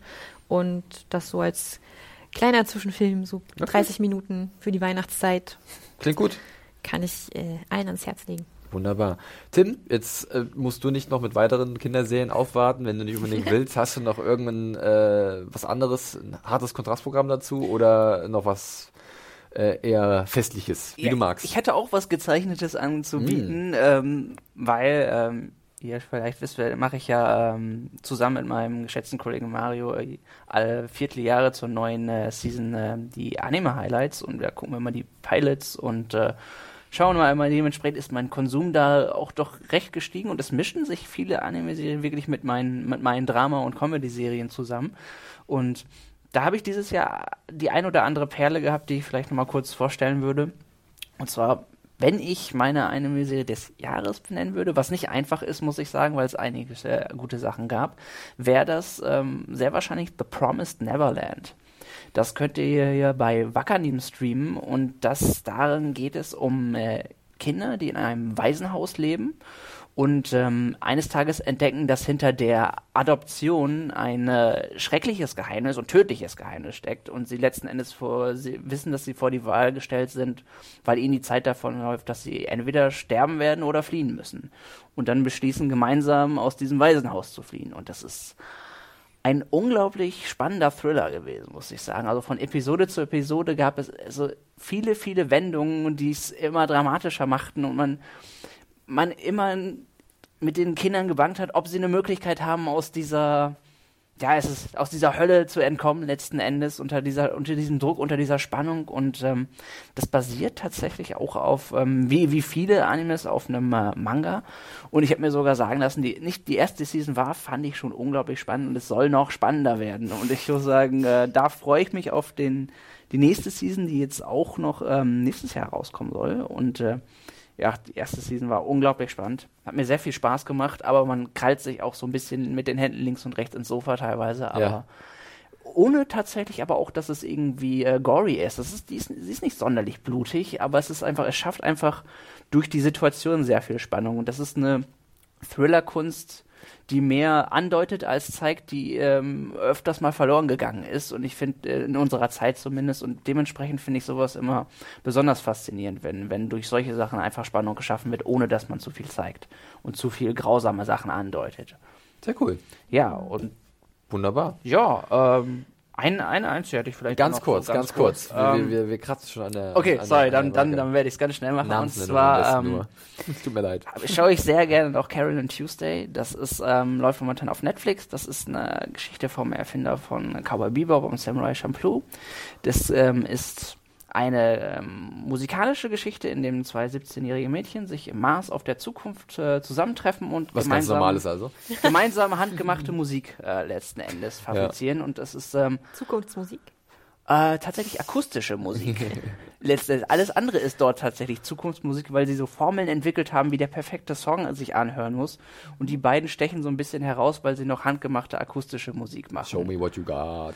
Ja, und mit, mit, mit wahrem Herz. Und ja. letzten Endes ist es, äh, es hat wunderschöne Songs und ähm, es ist äh, wirklich sehr, sehr, sehr gefühlvoll, sehr, sehr bedächtig gemacht und erzählt eine wunderbare Freundschaftsgeschichte. Und ähm, der zweite Part kommt jetzt tatsächlich kom komplett zu Weihnachten am 24. raus. Also es waren erst zwölf Folgen, die weiteren zwölf kommen jetzt zu Weihnachten raus. Also wenn ihr da reinschauen wollt, kann ich auch absolut empfehlen. Wunderbar. So, liebe Leute, äh, da habt ihr jetzt mal ähm, zwei sehr spezielle Meinungen aus der Redaktion von den Zen Junkies gehört mit Tim und Nadja. Äh, ihr merkt schon, wir sind da sehr breit aufgestellt und ich finde es immer wieder schön, wenn äh, wir das mal irgendwie nochmal zeigen können und sagen, es gibt nicht nur die klassischen Sachen, über die man spricht, sondern wir haben auch natürlich Leute dabei, die sich für ganz andere Sachen interessieren und dadurch entstehen auch Gespräche, die wir sonst vielleicht nicht haben. Deswegen vielen Dank an euch beide, dass ihr heute mit dabei wart. Ähm, wir machen gerne, jetzt ja. noch nicht hm. wirklich richtig Schluss. Äh, das ist sozusagen der erste Teil gewesen. Jetzt schließt sich hier gleich der zweite Teil an, denn es kommen noch ein paar andere äh, Stimmen Kolleginnen aus der Redaktion zu Wort. Aber äh, für euch ist jetzt erstmal Feierabend. Ihr äh, werdet entlassen in äh, die vorweihnachtliche äh, Zeit. Äh, also zumindest mache ich das jetzt offiziell. Ihr müsst noch ein bisschen arbeiten zum Zeitpunkt der Aufnahme. Danke. Klar, logisch. Aber meinen Segen habt ihr. Äh, bevor wir rausgehen, äh, noch schon mal jetzt der Hinweis, podcast.serienjunkies.de. Wenn ihr irgendwas habt, äh, irgendwas gehört habt von Nadja und Tim, was euch auch gefallen hat oder wo ihr noch eine Ergänzung habt, dann schickt uns das gerne einfach an die Mailadresse podcast.serienjunkies.de oder hinterlasst uns irgendwelche Kommentare auf YouTube oder auf dem, unter dem Podcast-Artikel. Euch kann auch direkt äh, auf Twitter noch behelligen, wenn das die Leute wollen. Ähm, ihr seid da nicht die aktivsten, das weiß ich, aber es gibt ja vielleicht trotzdem, wo ihr sagt, ach guck mal, was Nadja gesagt hat, das finde ich ja spannend, ähm, oder was Tim gesagt hat. Ähm, wo kann man euch da finden? Ähm, ich bin Nadja-SJ. Und Timbo? Unter Ed Quackle says. Ja, wunderbar. Ich mache meinen ganzen Kram später. Äh, wir verabschieden uns erstmal an der Stelle. Danke nochmal. Und bleibt dran, wir sind noch nicht durch. Tschüss. Tschüss.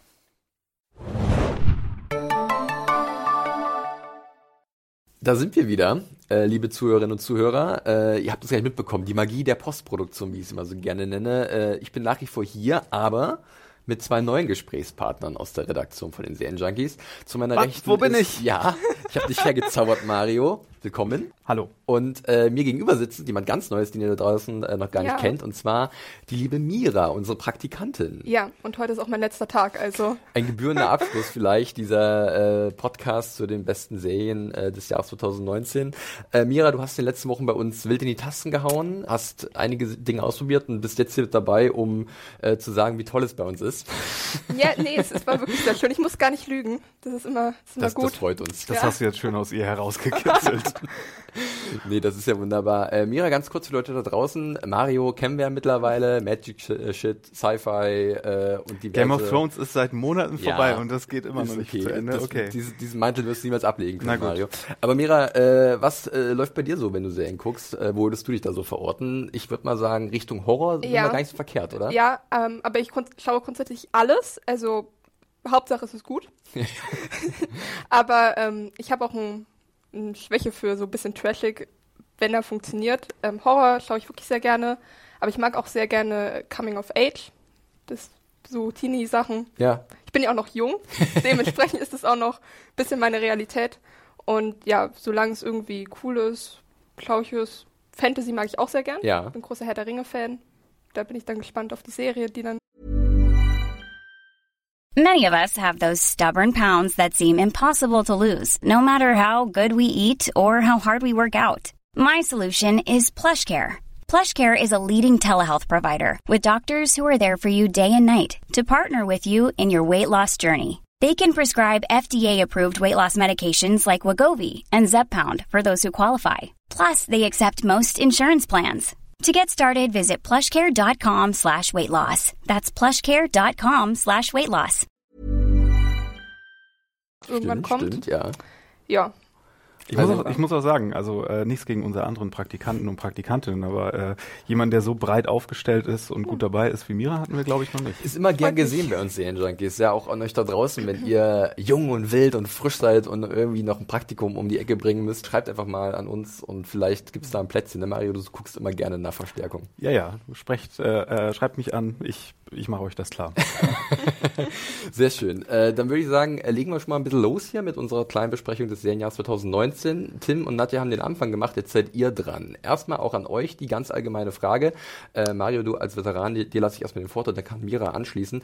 Wie war denn dein äh, persönliches Serienjahr 2019 bisher? Es, es war ein, ein Auf und ein Ab der verschiedensten äh, äh, Farben, würde ich mal fast sagen. Es ist ein bisschen teilweise so gewesen, als würde man mir sagen, ich hätte im Lotto gewonnen, aber nur noch drei Monate zu leben. So in, de, in der Kategorie von Eine, eine Verwirrung. wunderschöne Vorstellung. Ja. ähm, ja, das fing ja äh, ganz gut an. Äh, Aber auch im Animationsbereich gab es viel. Äh, Game of Thrones, weiß ich nicht, ob wir da noch mal drüber reden müssen, aber Wurde eigentlich alles gesagt, Da, ne? da, ich glaube, das lassen wir einfach mal so stehen. Ähm, wir haben ja auch noch unsere Enttäuschungs-Jahreshighlights als ähm, Jahresabschluss, Sondertext, den ihr euch dann reinziehen könnt Ende des Jahres. Da lest ihr vielleicht auch nochmal den Titel Game of Thrones ab und zu mal. Aber ja, äh, nee, mein, mein größtes Thema war natürlich The OA. Da war ja die zweite Staffel äh, ganz hervorragend und das ist ja eine der Serien, die ich tatsächlich als eine meiner Lieblingsserien im Allgemeinen dann dazu erklärt hatte. Ja. Und nach dieser fulminanten zweiten Staffel kam dann ja diese komische Entscheidung von Netflix, dann nicht weiterzumachen, was ja ein paar Leute nicht so witzig fanden. Moi inklusive. Ja. Ja. Also die Auf und Ab waren bei dir äh, definitiv zu spüren. Äh, Mira, du bist ja zu uns gestoßen, lass mich kurz überlegen, Anfang Oktober so die Ecke, also Genau. sprich äh, schon im weit fortgeschrittenen Ja. Serienjahr 2019. Was lief denn bei dir bis dato und hat vielleicht deine Zeit bei Serienjunkies dann nochmal ein bisschen deinen Horizont erweitert, weil du hast ja schon gesagt, du guckst eigentlich alles, was du Ja. zumindest, wo du hoffst, dass es gut ist. Und bei uns äh, ist man auch, glaube ich, mit, wird man mit allem irgendwie konfrontiert irgendwann. Äh, was stand bei dir so auf dem Programm? Ja, also auch auf, auf und Ups, das trifft es ganz gut. Game of Thrones natürlich auch wichtiger Teil von dem Serienjahr gewesen. Ähm, mit der Absetzung von The OA ähm, bei Netflix. Ich hatte ein ähnliches Erlebnis mit Netflix, weil sie ja Anfang des Jahres Santa Clarita Diet nach der dritten Staffel Ja. abgesetzt haben. Ähm, was ich nicht nachvollziehen kann, es ist eine großartige Serie und hat mit einem unfassbaren Cliffhanger geendet und die dann abzusetzen, verstehe ich nicht. Äh, das hat mich schon ein bisschen enttäuscht, aber dann ging es zwischendurch wieder bergauf. Ich habe auch viel nachgeholt, so in, während des Jahres, so im Sommer, wenn man ein bisschen Zeit hat als Student. Und ähm, Das war noch Zeit. ja, ähm, genau. Zwischendurch war aber auch so Sachen dabei, die ich gerne besser gefunden hätte, als sie waren, die mich irgendwie nicht so bekommen haben, obwohl sie gut produziert waren. Ich greife ein bisschen vor, so Carnival Row, Ja. Dark Crystal. Ja. Und ich schau mal, jetzt so zum Ende hin ist es nochmal gut geworden. Und hier habe ich ja auch wirklich noch ein paar Sachen gesehen, die ich sonst nie angefasst hätte, wo ich dann aber doch überrascht war, hey, das ist gar nicht schlecht so. Das kann man machen, muss man nicht. Ist gar nicht so schlecht. Ja, ganz nett. Ja, eben. äh, das finde ich so schön, dass man halt dann auch ein bisschen Sachen entdecken kann natürlich, die einem vielleicht nicht so vorher äh, geläufig waren. Ähm, das äh, genießen wir ja auch in unserer Funktion hier bei den Serienjunkies. Wobei natürlich da auch irgendwann die Erfahrung einen einholt und sagt, okay, ich habe jetzt äh, lange Jahre Chan äh, Sachen Chancen gegeben und äh, war bereit, mich auf Dinge einzulassen. Irgendwann hat man seine Lektion gelernt und denkt so, okay, ich weiß, was ich gerne sehen will und vielleicht reicht es an dem Punkt mal zu sagen, ganz gut reicht nicht mehr. Aber äh, ist trotzdem immer äh, spannend, gerade in Zeiten wie diesen, äh, wo so viele Serien auf dem Markt sind. Ähm, da findet man eigentlich immer irgendwas, was vielleicht mal was darstellt, was man nie vorher gesehen hat und was natürlich dann auch eine interessante Erfahrung ist als, als Seriengucker. Äh, wir können, glaube ich, auch schon so ein bisschen überleiten zu euren konkreten äh, Highlights äh, des Jahres. Äh, das hatte ich den anderen beiden auch schon gesagt. Das kann alt und neu sein, wie ihr wollt. Es kann äh, Drama, Comedy, Doku, was auch immer. Äh, euch sind da keine Grenzen gesetzt. Äh, wer von euch möchte den Anfang machen? Äh, hier, Mira zeigt ganz klar auf Mario. Mario, starte bitte. Also wenn wir erstmal Altlasten abarbeiten und alte Serien äh, abklappern, frage ich die erstmal, wie oft wurde schon Fleabag hier erwähnt? Äh, tatsächlich, äh, im Gespräch mit Tim und Nadja, glaube ich, gar nicht. Aber wir haben ja noch einen Podcast äh, mit Hannah, Adam und mir, äh, wo das auch nochmal ganz kurz Thema war. Ja. Und äh, man muss sagen, wir haben, glaube ich, der Serie nicht genug Aufmerksamkeit. Also wir haben sie immer wieder erwähnt, aber nie mal ganz am Stück. Deswegen Ja. kannst du jetzt gerne noch mal ein Plädoyer für diese fantastische Serie abhalten, Mario. Ja, nee, Fleabag war ja eigentlich mit der st ersten Staffel abgeschlossen und Phoebe Waller-Bridge, die Serienschöpferin, Hauptdarstellerin, hatte dann ja noch eine tolle Idee dann doch noch für die zweite Staffel und hat sich dann breitschlagen lassen, die zu machen. Und da sind wir, glaube ich, alle ganz froh drum, weil die sehr gut ist. Ähm, sie hat da einen ganz anderen Ansatz mit, hat die, die Funktion dieses Gimmicks mit dem vierte Wandbrechen, hat eine ganz andere Funktion und wird am Ende wundervoll poetisch mit einem Schleifchen ähm, abgeschlossen mit der Serie zusammen. Andrew Scott ist da drin, den viele aus Sherlock kennen. Ja, also Andrew Hashtag Scott ist äh, Sexy Priest. Sexy Priest, Hot, nee, Hot, Hot Priest, Priest, Hot, Hot Priest, genau. Ähm, ist komplett irgendwie im popkulturellen Ding Hot Priest äh, angekommen und äh, ja, nee, zweite Staffel großartig. Ähm, Da habe ich mich jede Woche gefragt, wie gut es noch werden kann oder überhaupt sein kann, äh, weil ich habe da irgendwie keine äh, Mängel dran gesehen. M- Äh, Mira, du nix Ja, zustimmend. ich bin auch, ich habe Fleabag erst dieses Jahr geschaut, also auch die erste Staffel erst dieses Jahr, ähm, kurz bevor die, glaube ich, die zweite rauskam. Und ich war auch sofort begeistert und Fleabag ist tatsächlich so gut, dass ich wirklich traurig bin, dass ich diese Serie jemals gesehen habe, weil alles andere, was ich jetzt schauen werde, ist einfach nicht so der gut. Standard, der Es gesetzt wurde. Geht einfach nicht, ja. Ihr hört schon große superlative Aussagen hier wieder zu, zum Noch nicht Thema mal zehn Minuten um. Fleabag. Also ja. zumindest in diesem Teil der Man Aufnahme. muss ja auch mit einem Highlight anfangen. So. ja, Genau. so ist es. Nee, ich glaube, da äh, tuten wir alle ins gleiche Horn. Ne? Also Ja. Ich würde auch sagen. Und äh, in der Serie ist auch äh, meine geliebte Olivia Colman drin, die ja sonst immer, also die ja auch in The Crown sehr großartig war dieses Jahr. Mm, Und die ja auch in äh, meinem Lieblingsfilm aus dem letzten Jahr, The Favorite, äh, ihren Oscar für gewonnen hat. Und hier spielt sie eine so, so widerliche, passiv-aggressive Person. Es, ist, es ist köstlich. Ich glaube, äh, für mich eine große Entdeckung von Fleabag war auch gerade in der zweiten Staffel ähm, die Schwester von, Absolut. von ihr. Oh, Also ja. äh, Gian Clifford oder so ist, glaube ich, Ja. ich glaube ich, walisisch ist immer schwierig, diese Namen zusammenzukriegen. Ähm, auf jeden Fall, die war auch herausragend gut und äh, es hat sich dann, glaube ich, bei jedem Darsteller und jeder Darstellerin der Serie gezeigt, äh, was für fantastische Schauspieler das sind. Und ähm, ja, was sich Phoebe Waller-Bridge da wirklich nochmal gedacht hat, äh, nachdem sie eigentlich schon festgelegt hatte, es reicht, aber kam nochmal ein Geistesblitz, eine vielleicht eine Botschaft von ganz oben, ne, im übertragenen Sinne. Äh, Der komm, Fuchs, mach Mann, noch mal was. der Fuchs. Ja, vielleicht war es auch ein, ein, äh, nächtliches, nächtliches Treffen mit einem Fuchs in den Straßen Londons oder so. Aber ich finde tatsächlich, dass jetzt auch ein gutes Ende ist, da wirklich aufzuhören, also wirklich Hm. final, weil das Ende einfach perfekt war und alles, was jetzt noch kommt, würde das Ende einfach abschwächen Ja, ja. und es wäre einfach schön, wirklich, wenn sie da jetzt wirklich den Schlusspunkt setzt und das, was sie versprochen hat, auch hält.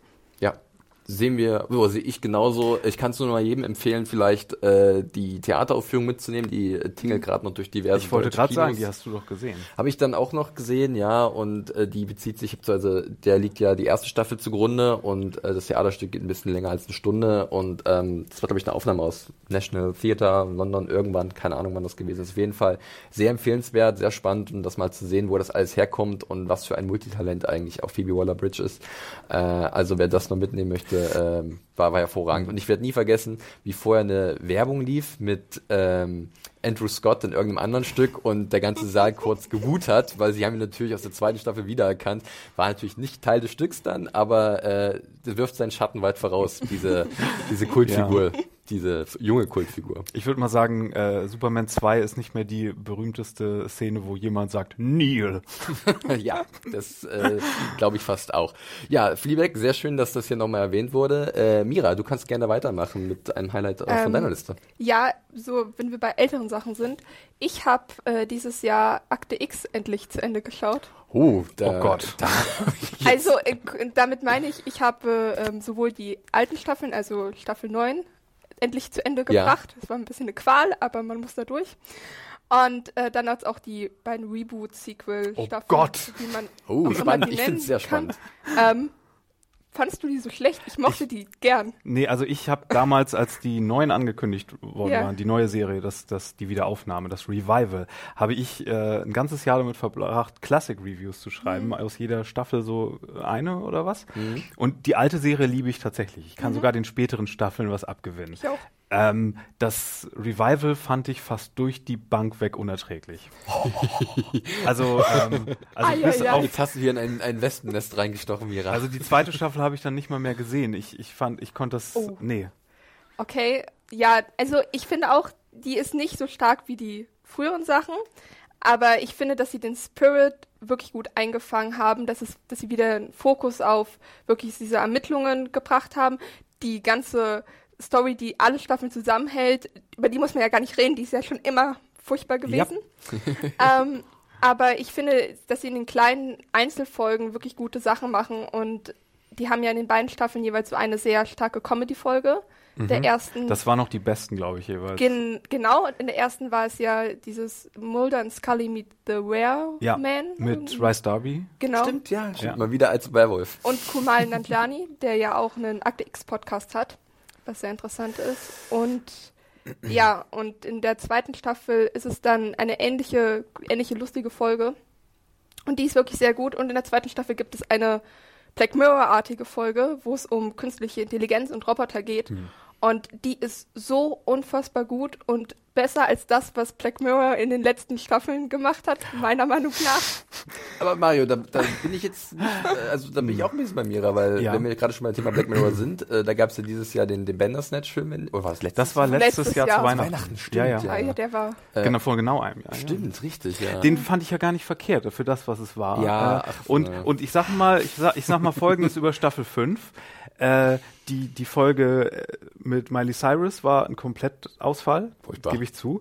Smithereens war nur wegen Andrew Scott guckbar. Aber ich würde sagen. Stri Striking Vipers ist eine richtig gute Folge und dabei bleibe ich. Mochte ich auch. Sorry. Und also ich gehe bei dieser Bewertung auch mit, aber wir können ja trotzdem uns, glaube ich, Ja. einigen, dass Black Mirror in den letzten Staffeln äh, eher abgebaut Ich hat. sag ne? das seit Staffel 4. Die Ja. müssen andere Autoren reinbringen. Der Charlie Brooker ist ein sehr guter Mann, aber der ist jetzt auch langsam mal an seinem Ende nach dem ganzen akkordmäßigen Serienschreiben. Und wenn dann, er, er, er macht immer wieder diese kopiertes Bewusstsein Folgen und es sind einige der besten Folgen. Ne? Ich sage immer noch, äh, San Junipero ist mit die beste Stunde Fernsehen, die ich dieses Jahrzehnt geguckt habe. Aber nein, holt andere Leute da rein oder mach was. Frischer Wind. Ja, Ganz bitte. einfach. Charlie, come on. so. Ja. Aber ich glaube, Akte X habe ich damals so verglichen, die, das Revival äh, im Sinne von äh, Star Wars Originaltrilogie zu Prequel. ähm, nur Also- so, um das mal einzuordnen für dich. Okay. Ja, also ich, ich verstehe auch, dass man da wirklich, dass man das nicht braucht. Also dass niemand hat es, glaube ich, gebraucht und dass man das nicht mögen kann und mögen muss. Aber irgendwie, ich habe das halt auch alles am Stück geschaut, also alles so an Akte X und irgendwie, selbst nach Staffel 9 hat man dann trotzdem irgendwie noch Bock und ich mag die Figuren einfach super gern und das ist eine meiner Lieblingsserien und ich war einfach noch bereit für was Neues. Aber ich finde das einen interessanten Punkt. Man ist ja dann investiert in diese Figuren. Ja. Man hat mit denen neun Jahre oder dann elf, ne? Es sind ja dann mit zwei Staffeln elf Staffeln insgesamt. Und zwei Bewertungen. Kinofilme. Also man hat mit denen Oh ja, ja. wahnsinnig viel Zeit verbracht und äh, diese Figuren sind einem ins Herz gewachsen. Und das ist was, was mir aufgefallen ist, so dieses Jahr, dass sehr viele meiner langjährigen Lieblingsserien auf einmal weg sind. Also äh, vieles geendet, gerade auch so äh, ein paar eher kleinere Kandidaten, so wie Broad City oder Crazy Ex-Girlfriend, äh, You're the Worst. Das sind so Dramedy-Comedy-Sachen, ähm, die ich jetzt seit vier, fünf Jahren geguckt habe und die ich immer wieder gerne gesehen habe. Auf einmal hören die auf und die hören gut auf, auf einem guten Punkt und die finden ein gutes Ende, aber trotzdem ist da so ein bisschen eine Leere dann auf einmal da und das ist natürlich auch ein bisschen schade. Das zeigt auch, wie krass wir uns natürlich auch mit gewissen Serien immer verbinden, ne? Und da ist, glaube ich, bei dir, wie sich das anhört, bei Akte X auch so eine, Ja. so eine Leidenschaft da Ja, entstanden. das gleiche ist ja jetzt auch mit Supernatural. Da bin ich ja schon, ich bin großer Supernatural-Fan. Und ähm, ja, jetzt geht's zu Ende und ich bin sehr traurig. Wie viele Staffeln sind es jetzt? Fünf? 15. 15, ja. Und, ich habe ja. ab und zu mal das Glück, äh, Reviews einarbeiten zu dürfen. Wir haben ja auch immer Reviews bei, dazu bei uns auf der Seite. Aber mehr als die Anzahl der Staffeln habe ich, weiß ich auch nicht. Supernatural, bin ich ganz ehrlich. Ja, also tatsächlich, ähm, ich habe die Serie auch ewig lange nicht geschaut. Ich bin sehr spät eingestiegen. Ich glaube, da lief Staffel 10 im amerikanischen Fernsehen. Ähm, und ich dachte, dass das sehr trashig wird. Ich bin mit der Erwartungshaltung rangegangen, das wird jetzt gleich trashiger Action-Horror. Und ich habe die erste Folge gesehen und dachte, oh, ist ganz okay. Und ja, gut. Und dann habe ich gedacht, naja, die beiden Hauptfiguren sehen gut aus. Und ich bin dann, habe einfach gedacht, ja, Eye Candy passt. Dafür schaue ich jetzt einfach mal weiter und dann Schnitt. Wir reden von Supernatural? Ja! Wir haben einen sehr anderen Männergeschmack. Und ähm, dann war ich, war ich plötzlich mittendrin und dachte mir so, das ist einfach super toll. Und ähm, die Serie hat mich einfach jetzt doch sehr lange begleitet und die macht einen, finde ich, einem immer gute Laune. Und ich war hab tatsächlich ein bisschen geweint, als es hieß, ja, 15. Staffel, letzte Staffel.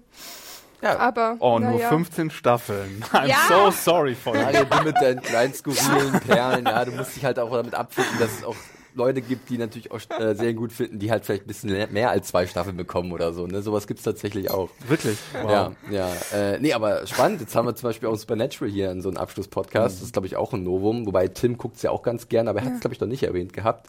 Äh, Mario, du kannst dich gerne anschließen. Hast du auch noch was? Äh, also nicht unbedingt in der Richtung. Du hast ja gerade schon durchblicken lassen. Supernatural ist Äh. nicht so deins, aber Nee, ich, äh, The Crown habe ich gesehen. Ähm, ich gebe zu, ich habe die zweite Staffel nicht geguckt. Ähm, der Peter Morgan, der das macht, der ist mir immer so ein bisschen zu verliebt in die Königsfamilie Mhm. und hat ein bisschen zu wenig Biss. Sehr interessant, dass du es erwähnt, weil wir hatten das Thema, also ich hatte das Thema Ja. mit Nadja vorher schon kurz gehabt. Okay, Genau das dann Ding mach ich's war- kurz. Ja, aber genau das Ding ist auch mein Problem so ein bisschen geworden. Äh, aber Staffel 3 habe ich natürlich wegen Olivia Colman gesehen und äh, Helena Bonham Carter ist so gut und Thomas Menzies und selbst der Junge, wie heißt der noch, der den jungen Charles spielt? Connor, Connor, ah, ich, hab, ja. ich, mü- langsam müsste Josh O'Connor, glaube ich, oder so. Ich Der ist auch sicher. phänomenal und das ist einfach, das hatte richtig Hand und Fuß. Und äh, Olivia Colman als Elisabeth ist, ist boah, Mann. Ähm, die hat ja vorher in Talkshows das auch so runtergestapelt, so als wenn, oh, I don't know, I just did something, I don't know, I hope it's good. Und äh, wie sie das immer macht mit dem Runterstapeln und dann guckst du dir das an und es ist so anders, wie was sie, sie in Favorite gemacht hat und es ist so gut. Ähm, allein deswegen habe ich das, ich glaube, an einem Tag die zehn Folgen irgendwie durchgeguckt.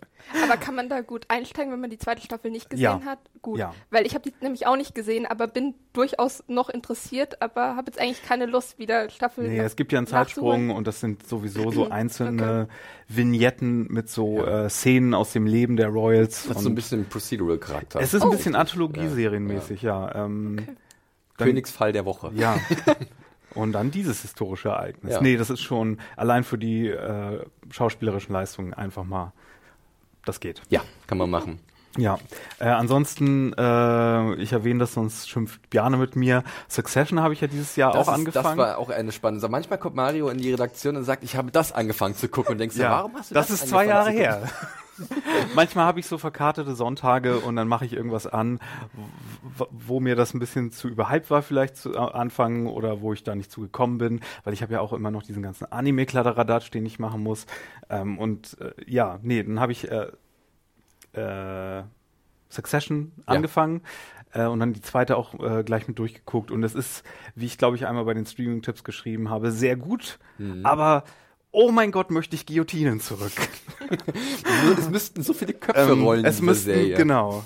äh, das ist ganz furchtbar. Es ist fast nicht auszuhalten. Diese Cringe-Maschine, die der Candle ist. Es ist wirklich ganz fantastisch, aber es äh, amüsiert mich auch ohne Ende, dass es so viele Parallelen zu meiner Lieblingsserie Neon Genesis Evangelion gibt, mit diesen Daddy-Issues und ähm, ich habe bei Twitter mal so einen Vergleich gemacht, welcher Charakter Ja. wer wer ist und ähm, das ist äh, amüsiert mich ohne Ende. Bin ich auch nicht der Erste und Einzige, der das äh, herausgestellt Ja. hat, aber es ist sehr witzig. Ich finde es schön, dass du nochmal äh, Succession erwähnt, weil, äh, erwähnst, weil ich, für mich war es auch eines der Highlights äh, des Jahres, äh, der alten Serien zumindest, ähm, hat, glaube ich, nochmal das getoppt, was in der ersten Staffel war, für mich zumindest.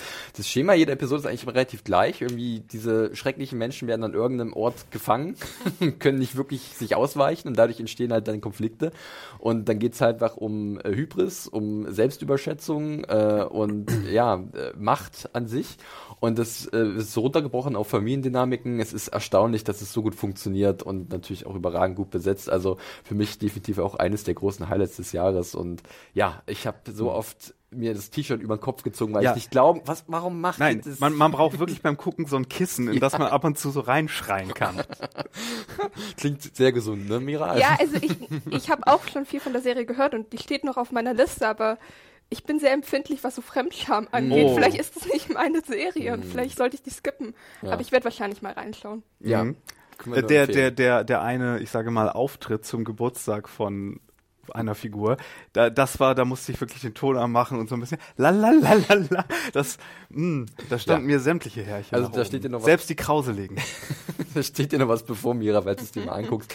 Äh, was hast du dir denn sonst noch so angeschaut in Ähm, ich Jahr? dachte mir, ich erwähne mal His Dark Materials, Oh, weil ja. ich glaube, das geht hier so ein bisschen unter. Und das ist sehr schade, denn die Serie ist wunderschön. Und es ist, ist ein bisschen interessant, ich habe die Bücher nicht gelesen, aber ich möchte jetzt unbedingt die Bücher lesen. Und wenn das eine Serie schafft, finde ich das immer schon mal super. Und Der goldene Kamp Kompass ist genau, das. das ist genau dieses Der Goldene Campus. von Philipp Pullman, Putman, nee, Pullman, glaube Mhm. ich. Und ähm, ja, und irgendwie ist es halt Fantasy, aber es ist halt wirklich auch für Kinder. Das ist schon die Zielgruppe, aber es funktioniert halt auch perfekt für Erwachsene. Und die, in den letzten Jahren gab es so viel mit Game of Thrones und jetzt auch Carnival Row, diese düstere Fantasy. Ja. Witcher. Within the Witcher jetzt und ach, Dark and gritty. ja, und irgendwie kann ich es gerade nicht mehr sehen. Und His Dark Materials ist so ein bisschen Ausgleich. Es ist so herzerwärmend und so schön und das CGI sieht so toll aus. Also es ist einfach wunderschön, wie die Tiere animiert sind und es ist einfach eine richtig tolle Serie. Und ähm, ich hatte dir ja erzählt, Felix, Ja. dass die Musik mich so ein bisschen, ja, so generische Fantasy-Musik. Ich fand die ziemlich super, muss ich sagen. ja, ich höre jetzt seit drei Wochen nichts anderes mehr als das Theme.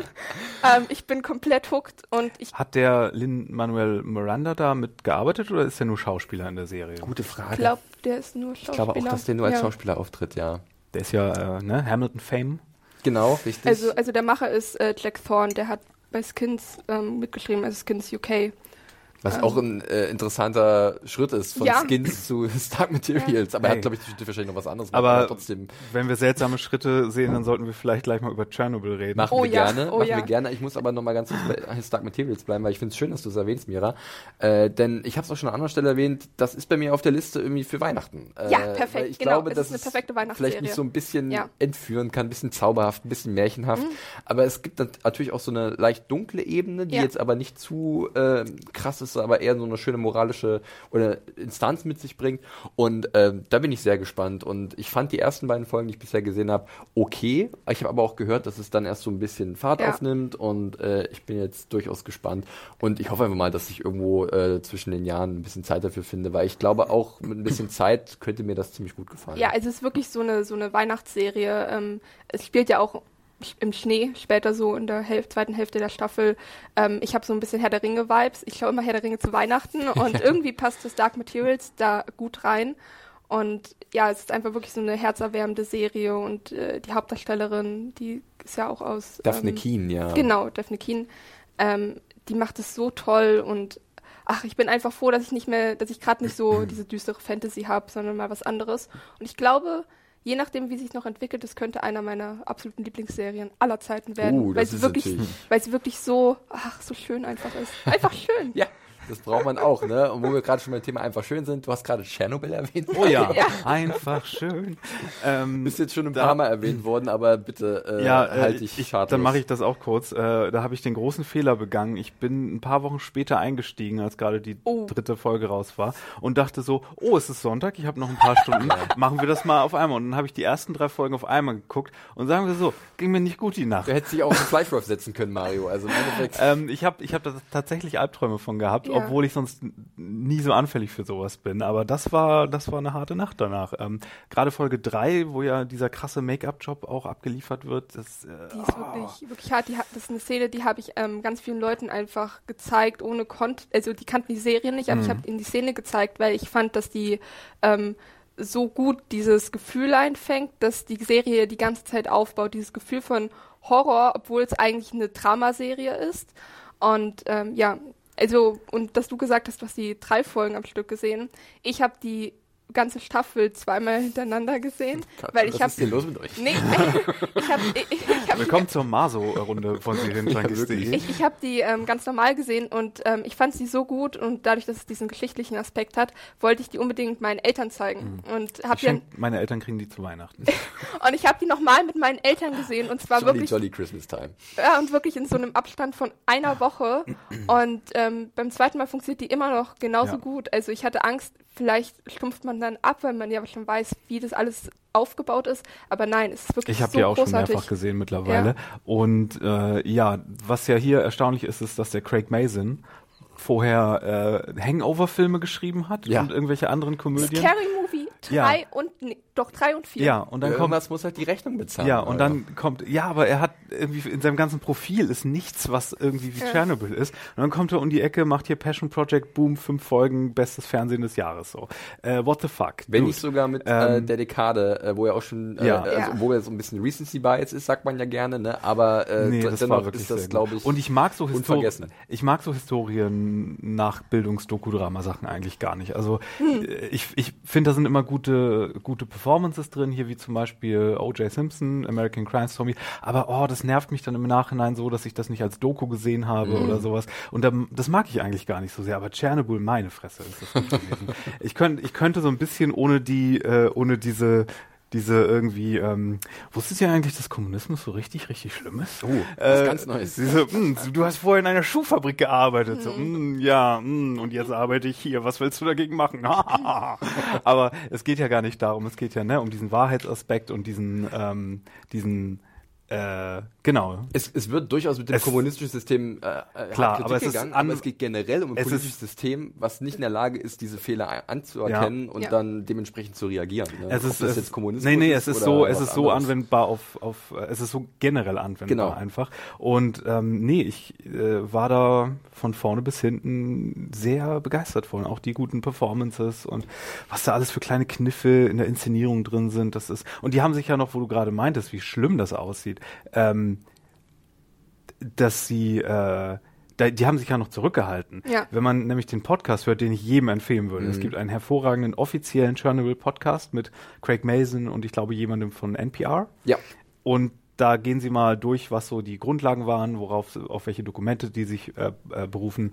Und äh, die Szene, eigentlich sehen sie ja in der dritten Folge noch eine Person mehr, dem das Gesicht komplett eingefallen ist schon. Und das haben sie dann, da haben, sieht man dann nur noch die Reaktion. ja. Da war ich sehr froh Äh, drüber, als ich das in dem Podcast gehört habe, dass ich das nicht sehen musste. Und auch die Szene, die, die Folge mit den Tieren ist eigentlich viel schlimmer Ja, ursprünglich das, das gewesen. dachte ich mir auch. Da, da, da haben sie noch wirklich Zurückhaltung geübt. Nee, also Chernobyl, ähm, ich verstehe, wenn das manchen zu hart ist. Mhm. Ich bin da sonst auch nicht so, aber das ist wirklich eine große Bestellung hier teilweise. Aber ja, äh, habt ihr jetzt schon wahrscheinlich auch x-mal gehört dieses Jahr. Chernobyl super gut.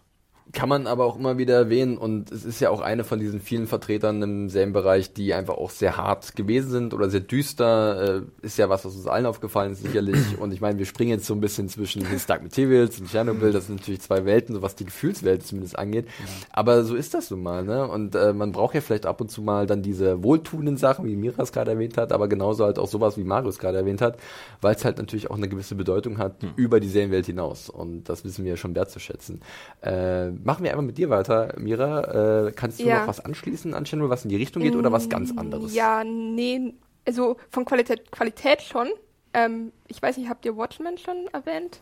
Aber also, Äh, ja, ich habe es an anderer Stelle auch schon erwähnt. Äh, bei Tim und Nadja ist es nicht gefallen, aber war auch wieder so eine Serie, wo auf einmal Mario die geguckt hat, wo ich auch dachte, hm, hätte ich jetzt nicht erwartet, aber bitte, Watchmen äh, Ja, have at it. naja, ich, ich kann da nicht so viel dazu sagen. Also ich bin jetzt in Folge 7 erst, also Mhm. ich habe noch, hab die noch nicht alle gesehen. Und ich kenne den Comic nicht. Mhm. Ich kenne den Film. Ich habe den aber vor Ewigkeiten geschaut. Ich weiß eigentlich auch nicht mehr so viel, was da Den passiert Film ist. kann man auch eigentlich getrost ignorieren für die Serie, Ich aber für bisschen- viele ist es, Kontext für so, viele ist ja. es der erste Berührungspunkt gewesen irgendwie mit der Materie. Ja. Genau. Und ähm, ich bin so unfassbar begeistert. Ähm, ich ich habe eigentlich gar keine Worte, wie, wie toll das alles ist. Ich war am Anfang ein bisschen skeptisch, weil Lindelof, Lost, verbrannte Erde. No, noch so ein äh, lost geschundene Seele. Ja, ähm, und ich dachte mir, naja, vielleicht nicht, dass es nochmal passiert, aber dadurch, dass er jetzt auch nur gesagt hat, es gibt nur diese eine Staffel, ist das ja auch schon mal sehr positiv, meiner Meinung nach. Und ich bin einfach wirklich so begeistert, was die Serie visuell macht und wie sie Stories erzählt. Und jetzt in, ich glaube, Folge 5, 6, 7 sind ja sehr stark so Flashback-Folgen, sage ich Ja. mal, wo sehr viel so um, ja, was den Figuren früher passiert ist, geht. Und ich mag sowas normalerweise in Serien. Ich bin immer genervt, weil ich mir denke, oh, jetzt endlich mal Haupthandlung vorantreiben. Ich will nicht wissen, was dir vor sechs Jahren passiert ist. Und da hat mich das überhaupt nicht gestört. Und ich war super interessiert und super investiert in das ganze Universum. Und ähm, ich glaube sogar, dass man da noch mehr Spaß hat, wenn man den Comic nicht kennt. Weil ich kann mir vorstellen, dass so viele Überraschungen und so viele ähm, Entwicklungen einem vorweggenommen werden. Und ähm, ich bin sehr froh, dass ich den Comic noch nicht gelesen habe, aber ich werde ihn jetzt lesen, nachdem ich das durchgeklaut habe. Das ist auch eine vollkommen okay Reihenfolge, würde ich sagen, als jemand, der den Comic ganz gut kennt. Äh, ich war ja da auch, ja, hab da auch die Reviews bei uns zugeschrieben und ähm, mit dem Comicwissen war es auch interessant, sich die Sachen anzugucken, definitiv. Und man hat viele Parallelen gesehen, also sowohl stilistisch als auch thematisch. Äh, aber ich bin da auch bei dir und denke, dass es halt nicht Voraussetzung ist, um Ja. Gottes Willen. Ich glaube, dafür ist äh, Watchmen dann doch zu allgemeingültig in dem, was es erzählt und Genau. äh, erzählen möchte. Und ähm, dann ist es wirklich mehr eine, hat es sich mehr inspirieren lassen von der Vorlage von Alan Moore und Dave Gibbons, als dass es sich da wirklich stoisch dran hält. Und äh, Mario, ähm, du hast dich, glaube ich, Woche für Woche über einen Jeremy Irons gefreut, der sich in, äh, neben natürlich den anderen Darstellern wie Regina King, äh, die ja hervorragend großartig. gewesen ist, ähm, auch sehr gut präsentiert hat, oder? Ähm, du hast das auch richtig vorausgesagt. Ich meine, ich bin ja hier als Twin Peaks Fan bekannt und du weißt, dass exzentrische Performances, die so ein bisschen, die so ein bisschen drüber sind, genau mein Ding sind. Und da war der Jeremy Irons natürlich ein nom, nom, nom, nom, nom, gefundenes Fressen jede Woche. Ähm, ja, den Comic kenne ich auch, obwohl ich überhaupt kein Superhelden-Mensch ja sonst bin, äh, wie du Ich auch weißt. nicht. Aber das hatte hier schon Hand und Fuß. Äh, ich fand das Ende ein bisschen arg gewöhnlich. Mhm. Ähm, Jetzt nicht zu viel verraten, Nein, jeder nein, muss nein. ja auch noch gucken. aber da Leu- draußen sind bestimmt auch noch einige Leute. So, aber äh, ja, da ich, ich, ich weiß sehr diesen äh, antirassistischen äh, Flagge zeigen Ansatz zu schätzen, wie das Ganze historisch verwoben ist ähm, und wie das im Spirit des Comics gehalten wurde, obwohl die Themen alle ganz anders sind. Ähm, Das finde ich schon, das Hand, Hand, Hand und Fuß, obwohl, ja, dieser ganze Anstrich nicht so ganz meins ist, aber ich habe das gerne geguckt, allein wegen der guten handwerklichen Machart und wegen der guten Performances und wegen dem Jeremy Irons. Sehr schön. Jetzt haben wir hier äh, viele Dramen gerade erwähnt hintereinander. Habt ihr irgendwie mal ein bisschen was aus dem Comedy-Bereich, Oh ja. was ihr vielleicht mal erwähnen könnt? Weil wir wollen ja mal ein bisschen lachen, wa? Ähm, soll ich einfach? Wie wär's, wie wär's, wenn wir gleich mal zu dem gehen, was wir beide gesehen haben? Ja. Und wenn du Horror magst, Ja, könnten wir über What We Do in the Shadows reden. ja. Ja, sehr schön. Äh, haben wir Was? In dem Moment hat sich Mario in eine Fledermaus ver ver verwandelt tatsächlich. Äh, wir haben tatsächlich schon äh, im Halbjahres-Podcast zum Serien 2019 ein bisschen drüber gesprochen, aber an der Stelle gerne nochmal. Äh, ihr beide seid große Fans und äh, an anderer Stelle werdet, werdet ihr es auch hören. Die Serie kommt bald nach Deutschland. Wir dürfen noch nicht sagen, wann und wo, aber äh, es dauert nicht mehr lang, liebe Fans, und äh, ihr dürft euch freuen, oder? Es ist also, ähm, falls ihr euch darüber Sorgen macht, dass der Cast nicht der gleiche ist wie im Film, den ihr vielleicht kennt, hier Fünf-Zimmer-Küche sagt. Ja, oder tatsächlich getroffen, ja, richtig. Ähm, macht euch darüber keine Sorgen. Der Ersatz ist so gut. Äh, allen voran Matt Berry. Ich würde sogar sagen, dass das eine gute Entscheidung ist, einen Ja, neuen klar. Cast zu nehmen und dass der, also der vom Schauspiel ist auf dem gleichen Niveau. Taika Waititi hat ja auch keine Zeit, der Mann, ne? Ja. Aber äh, Matt Berry, den kennt ihr aus IT Crowd als äh, als Dan, als äh, ne, der junge Renholm äh, Chef oder vielleicht aus Toast of London, eine äh, ne sehr unterschätzte Comedy, die ihr auch, äh, wenn ihr sie irgendwie zugreif ähm, bekommt, ansehen solltet. Und Matt Berry ist immer so, ne, so dieser pompöse, sehr theatralisch. ja, immer diese sehr pompösen Performances und ähm, ja, äh, Nastasia, Natascha Des. überfällst du mich mit den Namen und äh, das tut mir sehr leid, habe ich leider nicht Ja, auf jeden Fall äh, super, super Cast. Ähm, Vampire in der WG,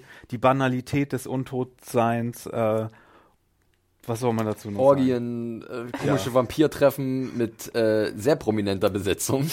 Wir verraten nichts. Ähm, ja, Lustige Abenteuer mit Sterblichen, die dann vielleicht DNA-Tests. äh, Ah. interessante Wendungen nehmen. My Gregor Jeff. Also äh, ist eine, fand ich auch, habe vielleicht wieder fast ein bisschen vergessen, weil es lief in der ersten Es Jahreshälfte. lief ne? sehr früh, genau, aber Und, ähm, aber ich, ich fand es auch großartig, muss ich sagen. Ja, also ich kann dem nur zustimmen. Ich hatte am Anfang Angst, dass das Konzept nur einen 90-Minuten-Film trägt und Mhm. dass, naja, wir haben das, die Vampire sind wie Menschen von den Problemen her und wir machen diesen Mockumentary-Style, haben wir jetzt schon mal gesehen. Ähm, aber nein, es trägt, ich glaube, für immer. Also ich würde gern für immer diese Serie Sind sehen. ja auch unsterblich. Ja, es gibt ja, es wird ja auch eine zweite Staffel geben. Genau. Ähm, jetzt äh, über die Charaktere hinaus. Das sind nicht ganz eins zu eins die Charaktere aus dem äh, aus dem Film. Es gibt aber so Parallelen. Es gibt so den alten Dracula-mäßigen oder Vlad der Impaler äh, Vampir. Dann gibt es so den den Aufschneider Dandy so ein bisschen. Und dann gibt's hier aber auch den Energievampir, der eine nette Oh ja. neue äh, Zusatzsache ist. So so ein bisschen der der Bürokrat, Ja. ja, der den Leuten so oh, mit seiner Anwesenheit alleine schon Das Leben das aussaugt. Leben aussaugt. Ja. Und dann haben wir hier natürlich noch den Obervampir, gespielt von Douglas äh, Jones, Jones, ja. der ja in Star Trek auch den langen Lulatsch da spielt. Ähm, das ist Und schon diverse Monster in Guillermo del Toro Filmen. Oder ja, und, äh, Charaktere. und wo du Guillermo sagst, muss man natürlich auch noch den, Was den, für eine Brücke. den Vampir, äh, ja, den Vampir-Sklaven, Helfer, Ja. Familia, Familia, äh, ja. erwähnen, der hier versucht es seinem, seinem Herr recht zu machen, damit er vielleicht auch irgendwann mal Vampir wird. Das war ja in dem Film eine Frau, also eine Hausfrau, die äh, nebenbei halt für ihn so Ja. seine Vampirsachen gemacht hat. Und hier ist es halt eine, eine der Hauptrollen dieses Mal. Und das ist, ähm, Ist eine sehr gute Sehr Perspektive, gut. die damit äh, eröffnet wird und, Und- äh, hat tatsächlich auch eine großartige Punchline zum Ende der Staffel. ja, Ja, ohne, Fall. den wäre, glaube ich, auch das ganze Serienformat nicht möglich. Ähm, das ist schon sehr wichtig und sehr gut, dass der damit bei ist und so eine große Rolle einnimmt. ja. Ich finde es aber auch sehr gut, dass sie einen Vampir weiblich gemacht haben, weil ich finde, das bringt auch nochmal eine wirklich neue Perspektive, Ja. weil sie, die Vampirin hat ja auch eine Beziehung mit dem anderen Vampir und das nochmal eine neue, eine neue Möglichkeit, so ein paar humorvolle Mhm. Gags einzubauen. Ja, die, die äh, Schauspielerin davon, die hat vorher so Comedy-Sachen für die BBC gemacht und so. Und die ist so witzig, aber auch von Natur aus. So viel zu So viel dazu. äh, What We Do in the Shadows. Äh, erwähnen wir gerne. Äh, was ist sonst noch so Und dabei? äh, vielleicht auch noch erwähnen, da, das beste Opening mit. Und der beste Opening-Song, würde ich sagen. ja, des ja, Oh ja. Sehr schöne Musikauswahl. Äh, so ein 60er-Jahre-Stück von so einer Dame mit ihrer Gitarre. You're dead, you're dead. And out of this world. Aber ist der nicht auch im Film, der Song? Nein, ich glaube Nee? nicht. Doch, ich bin mir glaub grad- schon. Ich bin mir gerade nicht sicher. Ich, den Film. Ich behaupte es einfach mal ja. Gut, Gehen, wir, gehen wir da. Mira behauptet es und wir äh, schweigen still. Äh, Mario, äh, ich gucke doch mal auf deinen Zettel. Äh, du wolltest gerne noch ein bisschen was über Steven Universe sagen. Äh, eine Ähm, kleine unterschätzte ja, Animationsserie da draußen. Wollen wir das Ja, vielleicht mal äh, kurz generell, generell Animation könnte ich ja ein bisschen was Ja, erzählen. gerne, gerne. Äh, Steven Universe hatte ein richtig gutes Jahr. Da ging ja die Hauptstoryline in der Serie Anfang des Jahres gleich zu Ende. Da wurde ja ähm, das Mario der ballert hier gegen die Heizung Ja. wie, so ein, wie so ein Amateur. Müsst, ihr müsst es entschuldigen, liebe Zuhörer und Zuhörerinnen. wie damals auf dem Klo noch. ähm, nee, da, da wurde die Hauptstoryline zu Ende geführt, mh, was für manche so ein bisschen rund war vielleicht, aber, aber gut gemacht auf jeden Fall. Und dann gab es ja noch den Film äh, in, im, im Sommer, der ja so ein großes anderthalbstündiges Musical war mit so einer neuen Figur, die äh, auch richtig gute Nummern da drin hatte. Das war auch sehr gut. Und dann ist jetzt gerade angelaufen äh, Steven Universe Future, wo das alles so ein bisschen in die äh, in die Zukunft springt, ein paar Jahre und der Steven Universe dann auch endlich in Erscheinung eines Teenagers auftritt, damit der Synchronsprecher seine, seine Der Originalstimme war, ja- war ewig jung in der Serie. der, ne? Ja, genau. Ähm, er ist ja auch nur halb Mensch und Ja. eigentlich wäre, ist er schon, während er der Junge ist, eigentlich schon im Teenageralter, aber verbleibt noch ein Kind sozusagen. Mhm. Und jetzt ist er, hat er so ein bisschen aufgeholt und dann, genau, muss der, muss der Synchronsprecher, der ja mittlerweile auch älter geworden ist, Ja. nicht mehr so viel tun. Aber es ist nach wie vor sehr gut. Da ist nach wie vor ähm, so viel Emotion drin, so viele Ich gute Songs. außen, ich, ich, es fühlt sich mal an, als wäre das einfach eine Serie über, über, über Liebe, über Hoffnung, über Gutsein und äh, Solidarität und das finde ich irgendwie jetzt auch nicht so schlecht. Nee, es hat, es hat das Also- Herz so am rechten Fleck. Das ist ja auch die erste Trickfilmserie, die von den Glad-Leuten äh, nominiert wurde, wegen Repräsentation von äh, ne? Äh, LGBTQ. Ähm, Konzepten würde ich eher mal sagen, weil es ist ja nicht wirklich immer hier Mann und Frau, sondern in dieser Welt dieser Außerirdischen ist das ja noch alles so ein bisschen anders geregelt, aber das sind so hauchdünne. Da wird nicht so richtig in Geschlechtern gedacht, ne? Das ist vielleicht auch ganz gut so. Äh, ja, aber die treten schon halt in Form von Geschlechtern Mhm. auf, von daher kann man das dann doch wieder sehen. Ja. Und die haben ja noch außer Verpartnern dieses Fusionskonzept, ähm, wo dann halt eine dritte Person draus wird. Und da we- werden so interessante Sachen mitgemacht. Es hat eine so dichte Mythologie. Also abgesehen davon, dass es super witzig ist und Songs hat und super bunt und spaßig ist, also hat das auch eine, eine richtig, richtig coole Sci-Fi-Hintergrund-Mythologie, die so viele Twists einbaut, die man wirklich nicht kommen sieht. Also ich würde sagen, insgesamt hat die Serie, ich glaube, so drei, drei Wendungen, die mit zu den besten TV-Twists zählen, die ich je gesehen habe. Also durch die Bank. Ja. Ähm, nee, das ist wirklich sehr, sehr gut immer noch, nach wie vor. Und äh, ja, Rebecca Sugar, die macht das schon gut. Sehr schön, sehr schön. Äh, du hast noch was weiteres? Ähm, Ein- ja, im noch aus dem- Animationsbereich? Äh, wollen wir noch mal ganz kurz zu Mira, damit wir noch so ein bisschen Mhm. Wechselspiel haben? Ähm, möchtest du noch irgendwas anschließen, Äh, was ja. bei dir ganz oben auf der Liste ist? Ja, also eine Serie, die vielleicht nicht das allerbeste ist, die Schwächen hat, aber die für mich ein absolutes Highlight war, war How to Sell Drugs Online Fast Hm, im ja. Sommer. Ähm, eine Serie, die, äh, also auf die ich schon so ein bisschen länger geschaut habe, die ist ja von der Bild- und Tonfabrik und ähm, ich war super begeistert. Ich fand, dass sie sehr viele, sehr tolle kreative Ideen hatten und diese Ideen super umgesetzt haben und die ganze Idee, die ganze Story, finde ich, hat getragen und ich finde, die trägt auch noch für weitere Staffeln. Bin gespannt, was da jetzt noch kommt. Und warum die für mich so ein bisschen Highlight war, weil ähm, ich mich super repräsentiert gefühlt Ja. habe. Es gibt nämlich eine Szene, wo ähm, einige der weiblichen Figuren, ähm, die eigentlich, die werden als sehr, sehr gute, sehr normale, durchschnittliche Mädchen dargestellt. Und ähm, sie nehmen ja auch Drogen. Es geht ja in der Serie um Drogen. Und ähm, es gibt aber eine Szene, wo sie sich abends zusammensetzen und äh, No Man's Sky spielen. Ja. Und das haben sie, finde ich, so natürlich eingebaut, dass das Mädchen sind, die Videospiele spielen, aber trotzdem normale Mädchen sind. Und das ist etwas, was mir persönlich, als jemand, der auch viele Videospiele spielt, sehr oft in Serien fehlt, weil es ist meistens entweder, ja, es ist die nerdige Figur oder es ist ein klischeehaftes Mädchen. Und was dazwischen gibt es meiner Meinung nach noch nicht genug. Und da hat die Serie bei mir total ins Herz getroffen. Sehr schön. Ja, sehr schöner Punkt, den du da ansprichst. Repräsentation, wahnsinnig wichtig. Ähm, know your audience auch ein bisschen, ne? Also weißt, wen du ansprechen willst und wie du es ansprechen willst. Sind das, Find die vom, sind das gut. die vom Böhmermann, die Bild- Genau. Ja, Genau. ne? Ja, Genau. Ähm, guter Punkt, ja.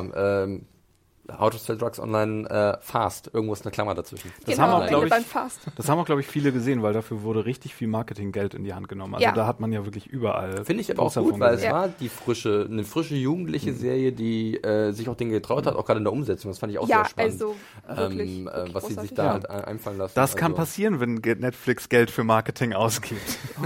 Dann wird das auch geguckt, ja. Äh, Mario, du und dein OA-Stachel, der sitzt so tief. Ey, Mann, ich bin. Ah, Wirklich.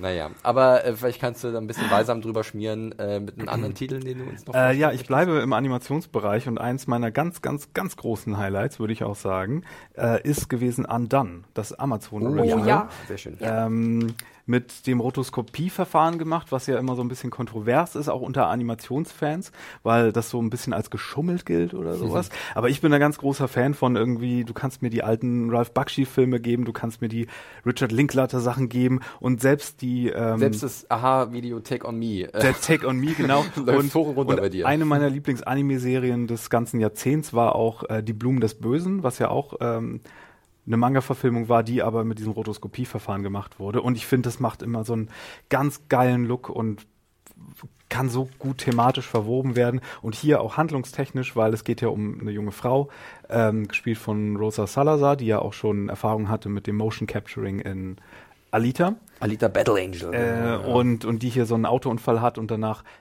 vielleicht im Koma liegt oder vielleicht irgendwie Quantenreisen macht mit ihrem Daddy, gespielt von Bob Odenkirk und dann geht ihre Realität komplett in die Binsen und, und dreht total am Rad. Und da sind so viele Sachen möglich und das wurde so schön ausgeschöpft und so schön ambivalent gehalten. Und die Rosa Salazar, die, die ist so gut da drin, durch diesen, durch diese ganze Animationstapete durchzuschauspielern. Da merkt Ja. man wirklich, dass sie Erfahrung darin hat, weil so ihr Freund, äh, der, der sieht die ganze Zeit aus wie so eine Sockenpuppe. Ja. Der, Wie so ein, wie so ein Leibbrot. ja, nee, das ist, äh, also wenn ihr so ein bisschen experimentelle Animationsstuff für Erwachsene, äh, wenn das euer Ding ist, dann ganz, ganz große Empfehlung. Ja, also Ja. auch von meiner Seite. Ich fand auch sehr schön, dass sie äh, trotz dieses, sag ich mal, Animationsstils eine so ernste Story verpa verpackt haben und es, wie du ja schon sagst, man weiß nicht so richtig, was abgeht ähm, und es wird ja auch ganz viel thematisiert, dass die Hauptfigur vielleicht eigentlich nur äh, geisteskrank ist und vielleicht Depressionen hat und nicht so richtig mit dem Verlust von ihrem Vater umgehen kann. Und ähm, mich hat die Serie total zum Nachdenken angeregt und ich habe, nachdem ich die Serie geschaut habe, habe ich mich dann mit Freunden und Kollegen und sowas ähm, an der Uni ähm, darüber unterhalten, so über Depressionen und wenn man so selber das Gefühl hat, dass man, dass das, was man sieht, echt ist, aber Ja. alle anderen sagen, das ist nicht echt, wie, was man dann macht und so. Und ich finde es einfach immer super, wenn Kunst und Medien und Kino und Filme und Serien einen irgendwie zum Nachdenken anregen und so ein bisschen das, was man bisher dachte, vielleicht verändert. Ja. Und das könnte so leicht so finster sein, aber ihre Serienfigur ist irgendwie so ein äh, Energiebündel. so ein Energiebündel, so ein Sonnenschein und so Ja. eine interessante, lebendige Figur Ja. einfach, dass das irgendwie so überhaupt nicht schwer ist anzugucken einfach. Ja. Äh, und es hat auch so ein richtig schönes, ähm, so lateinamerikanisches Lokalkolorit, weil, Mhm. oh, was heißt Lokalkolorit? Das spielt in New Mexico? Ich glaube, es wird nicht einmal so Nee, richtig. nee, aber gesagt. es Also ist- spielt auf jeden es spielt in Amerika. Ja, Sie das spielt in Amerika, einmal nach aber genau, Mexiko. und sie, ihre Familie hat äh, lateinamerikanische Wurzeln Genau. und deswegen hat es so einen kulturellen Anstrich, weil sie sich auch mit ihren mit ihren Vorfahren irgendwie dann auseinandersetzt und was diese vielleicht Verbindung da schamanischen Ursprünge hat. Ja, genau. Ihre, ihre Vision oder Äh, das, was sie erlebt, ja. Und äh, nee, das ist, das war ein ganz großer Wurf. Und überraschenderweise, obwohl das auch so ein wundervolles, ambivalentes Ende hatte, bekommen die eine zweite Staffel. Und ich dachte zuerst so, oh, wirklich? Und dann dachte ich so, okay, aber die können ja jetzt direkt einsteigen und müssen nicht erst so eine Folge Vorlauf machen und Leute darauf vorbereiten und in diese Genau. Animation einläuten. Die können jetzt mit der zweiten Staffel sofort richtig loslegen. Und dafür bin ich, dafür bin ich dabei. Ja. Aber Also- ich glaube auch, dass das so eine Serie ist wie in Richtung Fleabag, die nicht ewig trägt. Die müssen da relativ früh, glaube Mhm. ich, ein Ende finden und bei einem Höhepunkt aufhören. Ja, denke ich auch. Auch gar nicht so unverwandt mit Fleabag, würde ich fast Genau, behaupten. ich- also, ja. ähm, ja, Ähnliche Themen, die besprochen werden. wo du das sagst, auf jeden Fall. Ähnlichen Humor zu einem gewissen Teil. Ja. Mhm. Nur die Verpackung ist halt sehr speziell und äh, definitiv reizvoll, Ja. weil halt, man hat es halt selten zuvor gesehen, zumindest in diesem Ausmaß. Ja, wenn euch die Animation bekannt vorkommt, also BoJack Horseman Produzenten haben ja daran äh, Richtig, gearbeitet. Raffle, Bob Waxberg und Kate Purdy sind, Genau. glaube ich, die beiden. Und, Die haben ja äh, auch geschrieben. Und die Animation, die stammt von einem Typen, falls ihr diese Kurt Cobain-Dokumentation gesehen habt, Montage Ja. of Heck von Ja. 2015 oder so. Die ist sehr gut. Da wurden ja Teile seines Tagebuchs äh, verfilmt sozusagen, so nachinszeniert. Und ähm, das war auch in diesem Stil. Und äh, genau, so sieht das auch Ein holländischer aus. Künstler, glaube ich. Ja. Der Name ist mir leider entfallen. Aber der hat mit seinem Team irgendwo zwischen den Krachten Amsterdams gesessen und wie wild äh, rumgedoktert an den Storyboards und äh, was richtig Schönes dabei herumgekommen. Ja, also ist bei Amazon, wie gesagt, ähm, eine der wenigen Originals, die die noch haben im Grunde. Und dann haben die sich gleich so ein richtiges Ding getraut und oh, war das gut. Das ist gut. Uns ist nämlich letztens aufgefallen, im, äh, so im Gespräch mit Hannah und Adam, ihr werdet es auch noch hören, liebe Zuhörerinnen und Zuhörer, ähm, dass Amazon so ein bisschen schwach auf der Brust war dieses Jahr, unserer Einschätzung nach. Also da gab es zwar ein paar Sachen zu sehen, aber qualitativ ging's so. Äh, wir haben ja über Carnival, Row schon ein bisschen gesprochen, was okay war, aber jetzt auch nicht der Riesenbringer, äh, wobei es gerade sehr aggressiv beworben wird, auch gerade hier in der Stadt. Man sieht Ja. überall gigantische Poster. äh, sowas wie Jack Ryan war, war relativ schrecklich, muss ich sagen. Also das, das, das habe ich mir tatsächlich angetan. Ähm, aber sowas wie Undone war halt so eine richtig positive Randerscheinung, wo man gar nicht dachte, guck an, was kommt da auf uns zu. Und dann war das wirklich ähm, ein toller Titel äh, von Amazon Prime Video.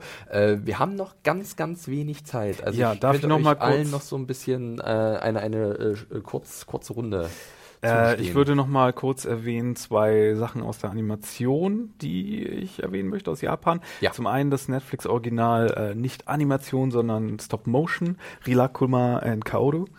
Ähm, das ist eine Stop-Motion-Serie über eine Frau, äh, nicht mehr ganz so jung, also mittleren Alters, würde ich fast sagen, die äh, in der Großstadt wohnt mit so ein paar Maskottchenbären. Ähm, das ist alles ganz furchtbar putzig, aber hat auch so einen düsteren, melancholischen Unterton, weil es um äh, Einsamkeit im Erwachsenenalter auch geht. Und dann lebt sie halt mit diesen Bären und diese wortlosen Bären, die trösten sie dann ab und zu an Ende dieser zehnminütigen Jesus. Folgen. Und es ist es ist, es ist so traurig und schön gleichzeitig. Ja, es ist, so- so ähm, es es. sieht so putzig aus, aber lasst euch davon nicht hinters Licht führen. Da ist schon sehr viel ganz realer Schmerz mit drin. Ja. Und dann, äh, weil du mich gefragt hattest nach meinem Anime-Highlight des Jahres, das wäre eine Serie namens äh, Sara Sanmai, Sarah Zanmai geschrieben. Findet ihr bei Anime on Demand. Das ist das letzte, neueste Ding von dem Kunihiko Ikehara, den, äh, der so einer der ja, aktuell größten Anime-Schöpfer ist, der immer sehr exzentrische Stoffe hat. Und das ist, äh, ja, ich würde da gerne jetzt so viel mehr drüber erzählen, aber ich habe das schon in den Anime-Highlights einmal vorgestellt. Ich glaube, er in der. Frühjahres, Verweist da nochmal drauf. in der Frühjahresausgabe von unserem Anime-Podcast, ähm, drei Jungs werden in Kappas verwandelt. Das sind diese mythologischen Ach, das war das. Kreaturen.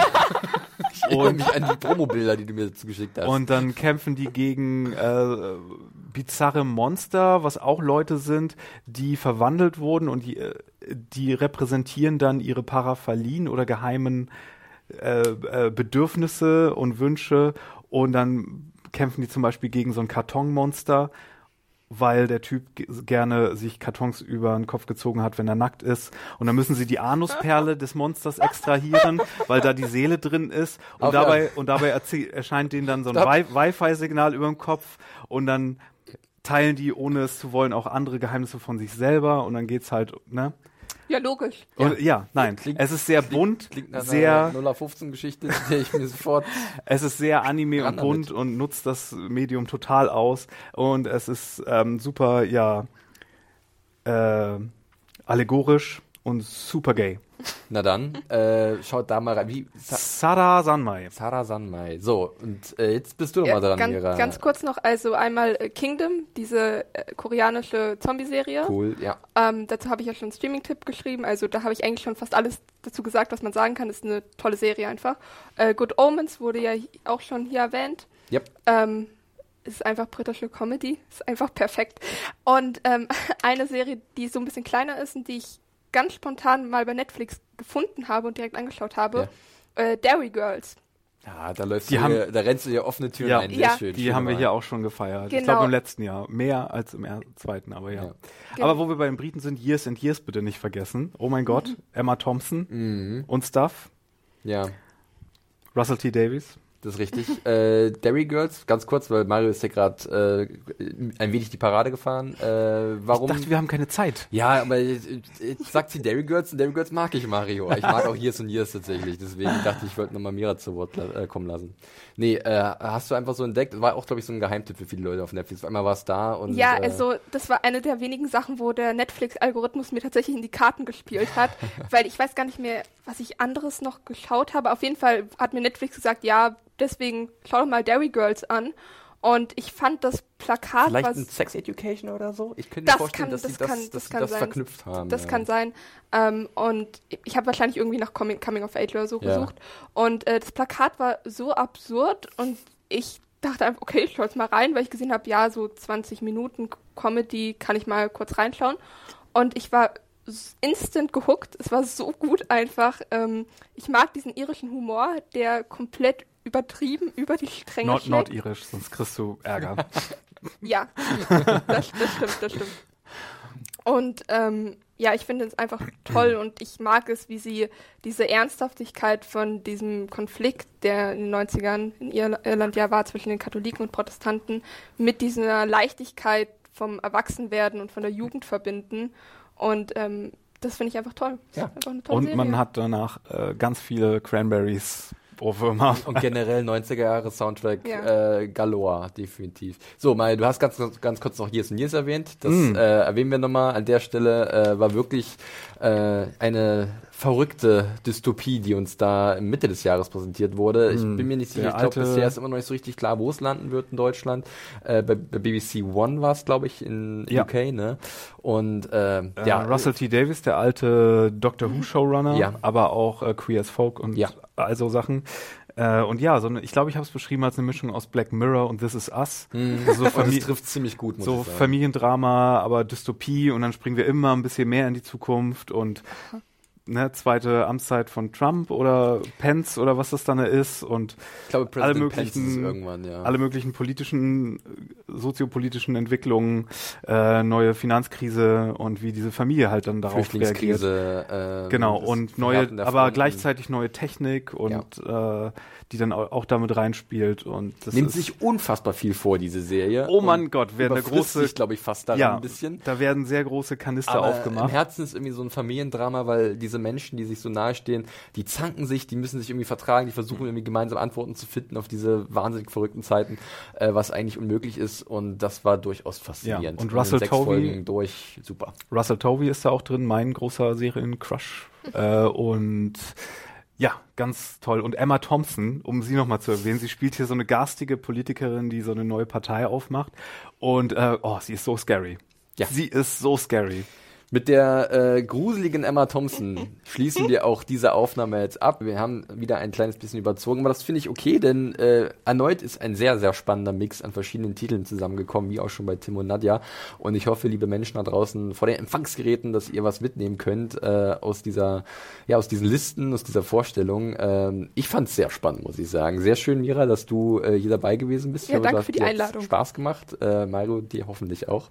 Wie immer. Äh, ihr da draußen, liebe Leute, könnt uns natürlich wie immer auch äh, Mails schreiben, podcast.serienjunkies.de, wenn ihr äh, eure Lieblingsserien des Jahres mit uns teilen wollt, wenn ihr irgendwie eine Meinung habt zu den Titeln, die äh, von Mira und Mario vorgestellt wurden oder generell ein bisschen Feedback loswerden wollt, das könnt ihr auch bei Apple Podcasts machen. Äh, Sternbewertungen sind da sehr gerne gesehen. Auf YouTube sind wir zu finden und natürlich auch bei uns auf der Seite serienjunkies.de gibt es dann einen Artikel zu diesem Podcast, wo noch ein paar Links sind äh, und wo ihr auch generell euch beteiligen könnt an der Diskussion zu den besten Serien des Jahres. Äh, uns, ne, wir einzelne Personen, äh, kann man auch finden, direkt auf Twitter. Da findet man dich, Mario, unter dem Handle. At Firewalk with me mit zwei. Wenn ihr mit ihm noch ein bisschen mittrauen wollt, dass der OA nicht weitergegangen ist. Mario äh, ist bereit dafür.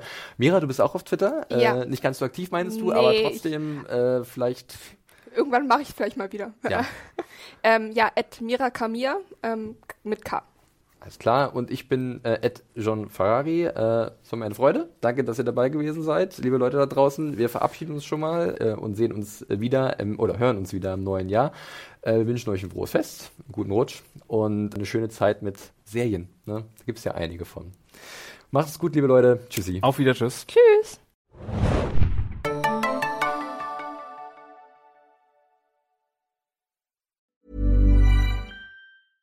Even when we're on a budget, we still deserve nice things.